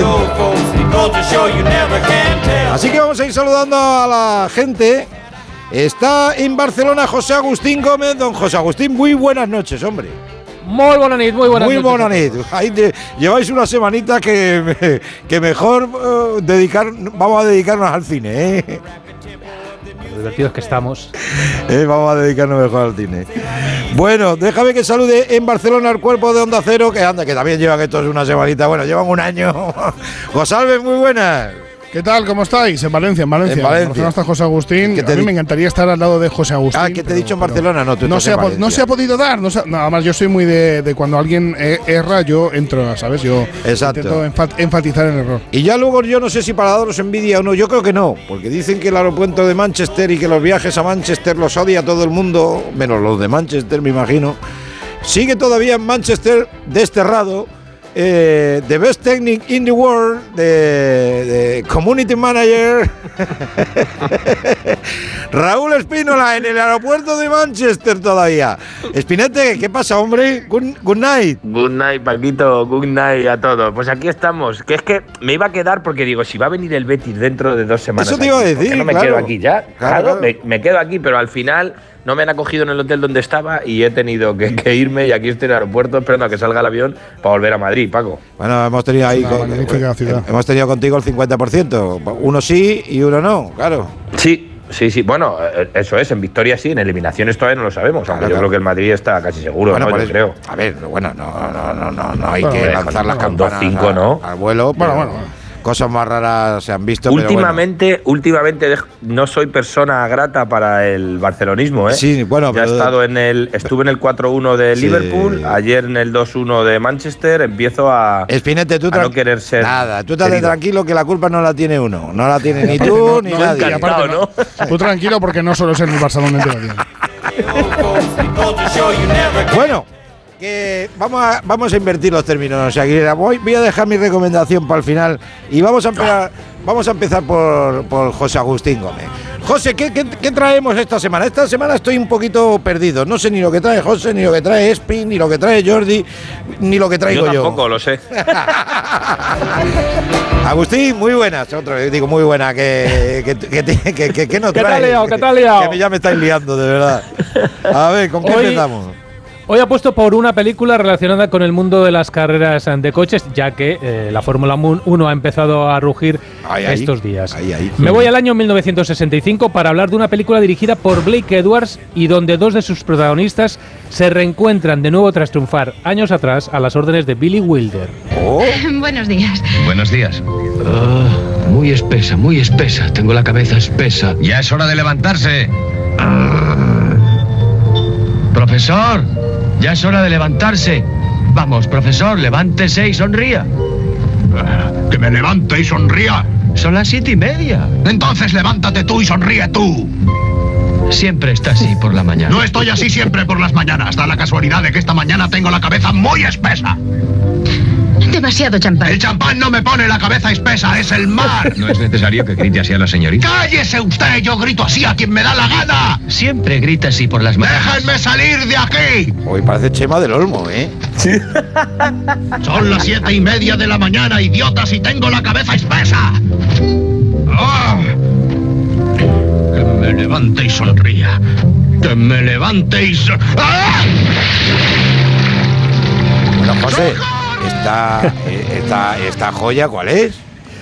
Hoy recomendamos una comedia que es un homenaje al cine mudo, más concretamente al Gordo y el Flaco, a Stan Laurel y Oliver Hardy, y que tiene una espectacular escena de lucha de tartas donde se llegaron a utilizar 2.357 pasteles para poder rodarla. Hoy disfrutamos de la carrera del siglo, The Great, eh, ¿cómo era en inglés? The Great, The Great Race. La carrera Es una comedia de siglo. 1965, como decía antes, que nos narra una competición de, de automóviles que se celebra para conmemorar el final del siglo XIX, Ajá. con un recorrido que va de Nueva York a París. Está dirigida por un mago de la comedia, aunque también despuntó en el drama, que se llama Sí. Blake Edwards. El recorrido de la carrera está lleno de gags, muy en el tono del slastic del cine mudo al, al que rinde tributo, como decíamos anteriormente. Eh, tras triunfar en Con faldas y a lo loco, seis años después, Tony Curtis y Jack Lemmon, este en un doble papel, vuelven a coincidir en esta película. Además, les acompaña Natalie Wood y magníficos secundarios como Peter Falk, el popular teniente Colombo, Colombo. de la serie televisiva, o Keenan Quinn. bueno. Y como es habitual en las películas de Edwards, la banda sonora corre a cargo del maravilloso Henry Mancini, que siempre es una garantía de alegría para, para el oído. La película ganó el Oscar a los mejores efectos sonoros y inspiró, esta os sonará más, una serie de dibujos animados que se llamó en España Los Autos Locos, con ¡Hombre! Penélope Glamour, Pierre Nodoyuna y Super Ropatán. Y, y además, poco antes de estrenarse esta película, eh, en Inglaterra se había eh, mm, creado un film titulado, también os sonará, Aquellos chalados en sus locos cacharros. Claro. En este caso había una carrera eh, entre Londres y París, pero era una carrera aérea y no de automóviles. Yo recomiendo Sí, sí. la carrera del siglo, porque solo por ver la escena de tartas Es muy final divertida. merece la pena. Son dos horas y media de comedia, de slástica. A algunos puede resultar descargantes si no les gusta el cine mudo, si no les gusta eh, el, el cine del gordo y el flaco. Pero los que lo han podido disfrutar, Sí, sí. la, gran- eh, la carrera del siglo es obligatoria. Oye, un par de, un par de apuntes ahora que hablas de- del gordo y el flaco. Hay una, hay una comedia deliciosa, deliciosa, que la vi de chico no sé 800.000 veces, que es Fra Diabolo. Si no la, si no la habéis visto, intentar verla, porque de verdad que es para, para partirte la caja con... ¿Eso con- en blanco y negro, Paco? Eso no? es en blanco y negro, claro, claro. Blanco y negro, Fra Diabolo, está ambientada pues en el siglo XIX. Y, y bueno, es que de verdad que es para destornillarte de risa. Y luego Blake, bueno, Blake Edward, eh, que Blake Edward, que es, es la, la Pantera Rosa, que son las películas Sí. de, de Peter Sellers. con diamantes, Claro, El que, Guateque, que, que el que no la haya visto. Vino y rosas. Claro, es que estamos hablando de películas de los 70, también de principios de los 80, pero que son eh, que son historia, que son historia de- del cine, que son obras maestras de la, de la comedia. José. Y que tiene que, para mí, su testamento cinematográfico fue eh, Víctor o Victoria. Una Víctor o obra Victoria. maestra. Sí, señor. Una maravilla. Además, Con Julie la- Andrews la y pa- James la Garner, pareja- maravillosos, increíbles los dos. Mm. Y Robert Preston llevándose el Oscar. Sí, sí, La pareja de Tony Curtis y Jack Lemmon Buah. creo que es una de las mejores Funciona parejas. Impresionante. Aunque, de- aunque aquí Jack Lemmon de se la los historia come a del cine. Eh. Se los, Sí, se los sí, come a y- todos y- con su doble papel. Ah. Es- está maravilloso, Sí, y- increíble. y luego ver Bueno, ya lo también hemos a- escuchado a- ahora tirando, cayéndose en el agua, despertándose, eh, protestando por todo. Y luego ver a Natalie Wood. a Hombre, espera, Natalie espérate. Wood que- Espera, espera, vamos a escuchar la megafonía de Manchester. A ver, Ese no es el ¿Puedo tuyo, ¿no es? Pi? Os puedo traducir simultáneamente. No, el mío no, el mío todavía no. Ah, el Me tuyo todavía me- no. Vale, vale, vale. Le 40 recordamos a todos los de Manchester, manchesterianos, ha dicho Que- que, que no se sirve beber. cerveza en No, los aviones. es. No, no sé. En los aviones aprovechad para beber antes de entrar. A es ver. lo que hace. Madre mía, cómo beben aquí, ¿eh? de hecho, es lo que acaba de decir. Vale, Que te vale. echan por encima. Vale, vale. Bueno, oye, decía, ¿no? sí. ver, a Natalie Wood, Sí. ver a Natalie Wood en cualquier película, eh, para mí era de pequeñito, yo estaba enamorado de Natalie Wood, sobre todo por la película que más veces he visto en mi vida, que es West Side Story. Eh, ver, a, ver a esa actriz, eh, es, es solo ya, solo con eso ya vale lo, lo suficiente. Ah. Bueno, Paco, pues. tú sabes que a estos dos se lo van a llevar lo de la cultureta y no vamos a Nada, quedar yo nada. solos en la pacoteca, Las ¿eh? culturetas están ahí como. está- Los van a fichar a estos no. Vamos nosotros, digo vamos yo, ¿eh? nosotros antes para que ellos cojan audiencia. O sea, Exactamente. O sea, nosotros vamos calentando Eso lo que viene siendo la cultureta. A ver, Espinete, que, mm, que ¿qué nos traes desde, desde Manchester, desde Pues mira. Old, Old Trafford? Sí, no, mira, esta semana no, no, no voy a hablar de fútbol y podía haber hablado de fútbol, pero lo tenía pendiente para la pasada, pero como no pude con la Copa del Rey de Baloncesto, pues había buscado un tema que pega con ese evento y os voy a hablar de un documental que ahora os cuento un poco, porque no me ha acabado de convencer mucho, que es eh, la vida de Bill Russell. Ah, pues venga. He was unapologetically himself. Stand up man. The smartest player that ever played the game. The Big Bang. We're never going to see a winner like that again. It's no conversation. You know what's on his hands? More rings than fingers. I don't even think he knew what type of player he was going to be. Ahí estoy yo con mi inglés, como bien Sí, dice. sí, sí. Ha dicho el único hombre que ha conseguido los suficientes anillos para que no le entren en la mano. Aparece la foto de este documental de Sí. Bill Russell con, con los 11 anillos. He visto que está anunciada en Netflix. ¿puede ser? Está en Netflix, sí, son dos capítulos de hora y media. Y bueno, pues te cuentan un poco la historia de este gran campeón en una época en la que los negros todavía, y por esto te digo que no me acaba de convencer mucho el documental porque lo tiran un poco hacia lo social, Ajá. también hacia lo deportivo, pero es el primer jugador negro importante que hubo en la NBA. Y, y en la época en los Cousin, ahí en los Boston, con Cousin en los Boston Celtics, cómo, cómo triunfan y cómo empieza esa rivalidad con Wilt Chamberlain. Así que en este documental te cuentan cómo consigue luchar eh, contra los problemas raciales de la época, que son brutales, los años 50, finales de los 50, principios de los 60, y cómo un gran campeón eh, consigue 11 anillos, algo que es historia de la NBA, y sobre todo pues 11 en un baloncesto que es tan distinto, no, es, es brutal. Pero es que lo bueno es que además lo consiguió solo 13 Todos con el mismo equipo. Solo Sí, sí, perdió con- dos anillos con en Boston. 13 años. No, no, es, es brutal. Es verdad que se habla mucho en, en esa época de, de lo que hablaba antes de Cousin, que fue el primer eh, jugador eh, que le acompañó, el jugador blanco, que tenía casi todos los méritos por, por ser blanco, los primeros anillos, y todo el mundo dudaba de que volviera a conseguirlo sin estar él. Y todo lo contrario, ese jugador consiguió, consiguió el doble de lo que consiguió con Cousin. Y bueno, pues lo que hablamos, Will Chamberlain, que también es otro grande de este deporte, comparte con este documental de tres horas en dos capítulos, que lo que digo, lo dedican mucho a la lucha eh, racial de Más esta que al deporte. Más que al deporte. Sí, le trataron bastante mal y le costó muchísimo llegar a ser considerado y todo fue gracias a que, a que ganaba. Bueno. Si no, hubiera acabado pues como, como han acabado tantos otros en este deporte, sufriendo los gritos racistas de muchísima gente. Bueno, vamos a hacer Sí, la. Russell que, que falleció hace, además creo que fue el año pasado cuando, cuando Sí. fallecía Bill Russell, o sea, hace muy poquito. De hecho, la voz, la voz en off que utilizan en el documental no es la suya, es muy parecida. Sa- Aparece, aparece él en muchos momentos de- del documental. Y, y la verdad es que tiene pinta de, de ser un hombre con mucho, muy mal carácter, pero con muy buen humor. ¿eh? Bueno, pues a vuelta de pausa eh, va a ser Jordi González el que nos traiga lo suyo, pero antes de pausa voy a decir una cosa. Es eh. Bill Russell, tiene 11 anillos, justo uno para cada dedo. Tres cuotas. Claro, que alguno de ellos tendría que ser un poquito más grande, claro, pero es lógico y es normal. No, hombre, no, Paco, si le sobran. No, si le sobran nueve. Es que yo he contado mal. Si tienes 20 dedos y has ganado 11. No, no, pero yo hablaba con los de la mano, hablaba con los de la mano, claro, pues los de los pies, eh, luego, luego sigue, como el pies, paseo ¿no? Los de 23, la mano y los todo suma pies. 23, correcto.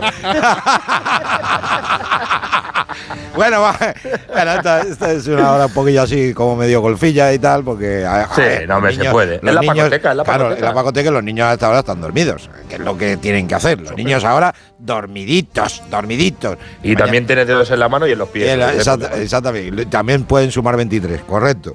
Que, ah, bueno, ¿qué, qué- qué- qué nos traes, González? Eh, pon, pon, el play que te cuento. Ah, no, no. Pues venga, dale. Remember Marcus Markovich? You gotta make that! Well, he got fired. Marcus, get off the court. That wasn't nice. Nothing but bad news for the Iowa Stallions. What an idiot. Mr. Markovich, I will offer you community service. Coaching adults with intellectual disabilities. Your Honor, we talking. Os hacía ya una, un pequeño spoiler el pasado viernes, eh, ¿Eh? pero hoy os traigo ese tráiler que salió la, la semana pasada de una película que se va a estrenar en cines el próximo 10 de marzo. Se llama Champions, que para aquellos que no sepan inglés, Champions significa campeones. Y para aquel que no lo haya pillado, campeones en efecto es la re relectura, o mejor dicho, el remake, o mejor dicho, la copia exacta de El Campeones de España que ha sido traspasado a tierras hollywoodienses, además escrita por Bobby Farrelly y que va a estar eh, protagonizada por el señor Burry, eh, Harrelson. Eh, ahí también va a estar, por ejemplo, Ernie Hudson también haciendo papel en eh, lo que va a ser esta nueva película, que es la copia exacta del Campeones de de Javier Fesser, eh, aquí en tierras españolas. Bueno, pues lo han comprado y va a ser Bobby Farrelly el que se ponga a los mandos de una película que va a ser estrenada en el mes de marzo, el día 10. Eh, ¿Quién es Bobby Farrelly? Para que la gente sepa que esta película va a ir de coña también.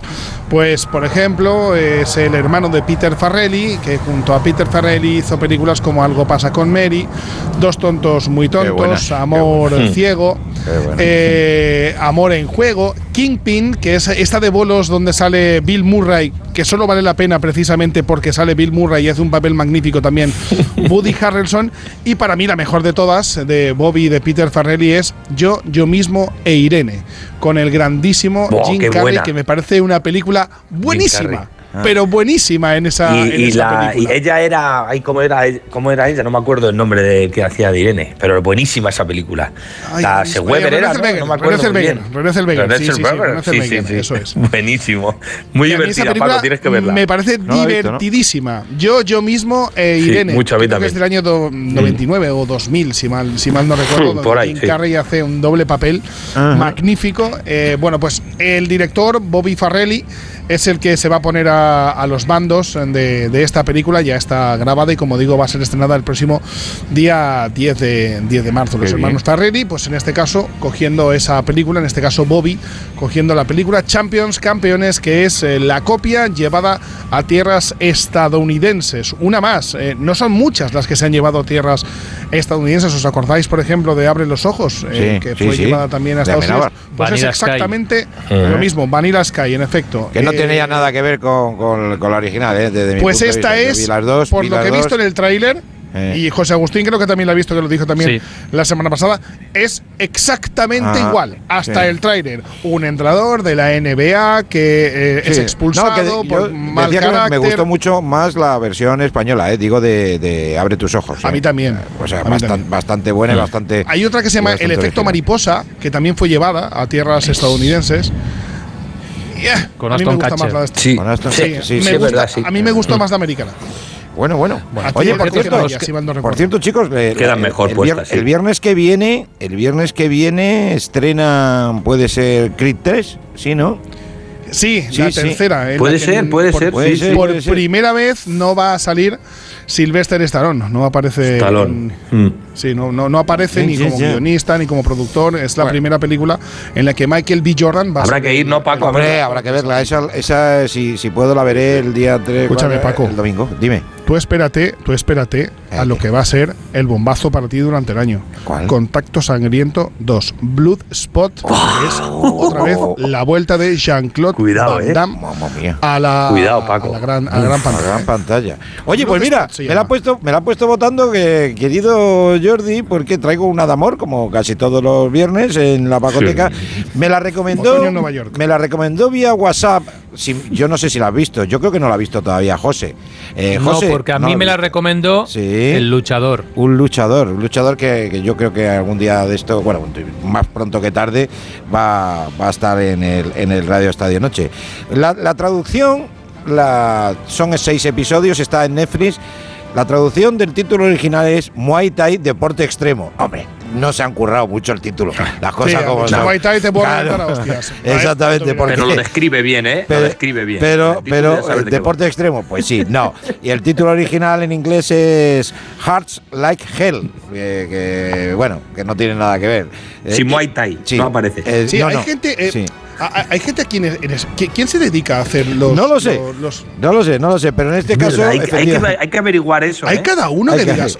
"O- Oiga, y a usted no lo han tirado. Bueno, pues No, te es voy a, estoy, estoy blindado. os voy a decir una cosa, para los que les gusten las artes marciales les va a encantar, les va a encantar porque además es tailandesa y hay mucho muay thai, mucho palo y además palos pero bien hechos porque se pelean de verdad.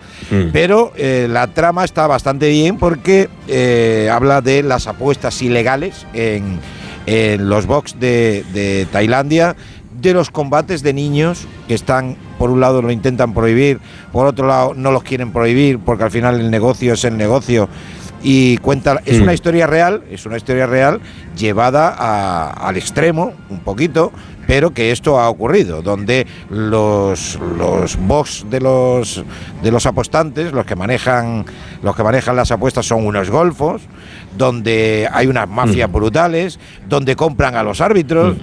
Oh, mira. Ah, me suena de- mí ¿Dónde? también. Como aquí. donde compran a los árbitros. Que ese donde es el caso, Ne- el, caso Negleila. Eh, Negleila. No, y eh, Negleila, donde, sí. donde, co- donde compran a los a los luchadores, porque claro, los luchadores cobran por combate y el, y el que va a apostar y el que va a apostar mucho para que pierda, pues le ofrece Pues eso pasa en el boxeo, o o seis pasaba. veces más. Sí, pero bueno, la verdad que eso sí, también ha pasado mucho en el mundo del boxeo. ¿Qué ocurre? Mm. Que esto no es lo que se televisa. Esto no son las grandes competiciones como hay ahora mismo de World es, Championship, donde el nivelazo es poco, brutal. ¿no? Claro, son las apuestas de la gente de, de a pie, donde la gente de allí pues va, ve los combates y, y muchos intentan ganar. Y te cuentan la historia de cómo los niños desde muy pequeño tienen que ganarse la vida peleando para llevar el dinero a, a su casa. La verdad Sí, que piensas- la parte Tremendo. social es brutal, José. Tú piensas, por ejemplo, Xavi González, que es el, el luchador que me recomendó la película, está Ajá. desde los 18 años que cumplió, ahora tiene 21, eh, viviendo en Tailandia, en Bangkok, y luchando eh, en el Muay Thai. Y, y él me explicaba que, eh, por ejemplo, en España no puedes pelear profesional hasta que no tengas 18 años. Sí, Allí sí, sí. a él ya con 17, cuando fue con la selección española, le ofrecieron participar en un combate profesional que ganó y a partir de ahí ya eh, se quedó y, en Tailandia y le va muy bien porque es- está haciendo lo, lo que le gusta. Yo viví la experiencia de estar en Tailandia en, en un box en Bangkok, en un combate, en, bueno, en una velada de, de Muay Thai, fliparías. y es ¿Ah, sí? Por los eh, apostadores que están en las partes superiores Sí, sí, sí. y están todo el rato gritando los cambios de apuesta y los movimientos Sí, de apuesta. sí, Esos es son, brutal. en teoría, los legales, lo que es- los que todos José. están apostando, porque el público se gira y hace gestos y le dan cosas para las apuestas. Sí, se sí, supone sí. que eso es la parte legal. Eh. Pero eh, efectivamente, al lado del luchador hay un montón de gente. Ay, sí, y y como Oye, y allí- los drogan y todo, o sea, y- Allí no gritaban non su cao. Non su non cao. su cao. No, no, ¿Qué no. están diciendo? Gran guerrero blanco. Es que me emociono. No me extraña, no me extraña que Está película. eso y otoño en Nueva York. Son cosas que me emocionan. Sí, sí, sí. Y desayuno, con, noviembre y desayuno con diamantes también. Y detrás de la puerta verde también me emociona. Bueno, pues nada, que si os gusta, está en Netflix. Es cortita, no tiene, creo que son 5 o 6 episodios y brevecitos, 40 minutillos. Y está bien, está bien para conocer un poco el mundo del TAI y sobre todo para conocer eh, la otra La parte. puerta de atrás. La puerta de atrás, Sí. correcto. Que es muy dura, ¿eh? Sobre todo en el tema de los niños me parece durísimo. Yo ya lo sabía, lo conocía, pero, joder, es eh, para echarle de comer aparte al, al personal. Pero en fin, luego está la lucha de los políticos, que me suena mucho, me suena mucho, que no solamente pasa allí. bueno, Espinete, que espero que te dejen salir de Manchester. ¿eh? Sí, sí, sí, pues saldré de aquí en breve. Ya me queda otra poquito. cosa que te dejen déjame- entrar en, Bar- en Barcelona, eso ya lo veremos. No, no, que no, que voy a Madrid, que voy a Madrid directo. Ya, ya, eso ya lo sé. Ah, no, Barcelona, que voy a Madrid. Escucha, déjame que felicite a mi madre, que es su cumpleaños Hombre, hoy. por favor. Acaba yo el día, acaba yo el día hace una hora, pero es que nos escucha siempre. Por Todos los favor. viernes nos oye. Entonces la Felicidades. quiero felicitar a la Mari por su cumpleaños. A la eh, Mari, desde aquí, hombre. Desde, Manchester. Mari, felicidades. Pues ¿eh? Mari, muchísimas Felicidades. felicidades. y enhorabuena por aguantar a, Desde luego. a Elpi. Lo que ha criado, no, no, es lo que ha criado. No, no, lo que ha criado. Claro, Bueno, en efecto. O sea, a no. ver, a ver. Hijo tienes, no, que soy su padre. O sea. no vamos a regalarle demasiado los oídos, pero ha criado un buen niño. Las cosas como son. Un poco trasto, un poco trasto, Ah, un poquillo, pero un buen un niño. Pues felicidades para, para tu mami. Que cuidaros mucho, que un placer, como siempre, ¿eh? compartir estos minutitos. Contacto sangriento 2, ¿eh? Contacto sangriento. Apúntalo dos. ahí, Paco. Sport. Abrazo, José. Igualmente. Abrazo, cuerpo, cuídate mucho. Venga, feliz año si no nos vemos. Adiós. Buen viaje, Arquitrán. Gracias, Paquito. Abrazo Adiós, bonito. grande. Hasta aquí la Pacoteca. Noche ochentera. Bueno, pues nos vamos a ir, pero les recuerdo que mañana tenemos Radio Estadio desde las tres y media. A las 2 arranca el Español Mallorca, a las 4 y cuarto Cádiz Rayo, a las seis y media el Derby y a las 9 de la noche en Mestalla Valencia Real Sociedad. Y en la Liga Santander, a Méndez Eibar 2, Villarreal B0. Mañana juega el Deportivo Alavés a las 4 y cuarto, recibe al Cartagena. A las 4 y cuarto Racing de Santander, Andorra. Y a las 9 doblete, Sporting Tenerife y Mirandés Leganés. Que en tenis se ha metido también en semifinales. eh, Alcaraz ha derrotado al serbio Lajonic 6-4-7-6 y que tenemos dos españoles, por tanto, en semis. Uno, Bernabé Zapata, el otro, Alcaraz. Y que terminamos y lo vamos a hacer mandándole un fuerte abrazo, enorme abrazo a nuestro compañero del departamento técnico Jesús Ramos. Que esté ella en el cielo y que la vida, por desgracia o por fortuna, continúa. Un abrazo muy grande de toda la redacción y de todos los compañeros de Onda Cero Radio. Jesús, un abrazo grande. Mañana volvemos. Gracias.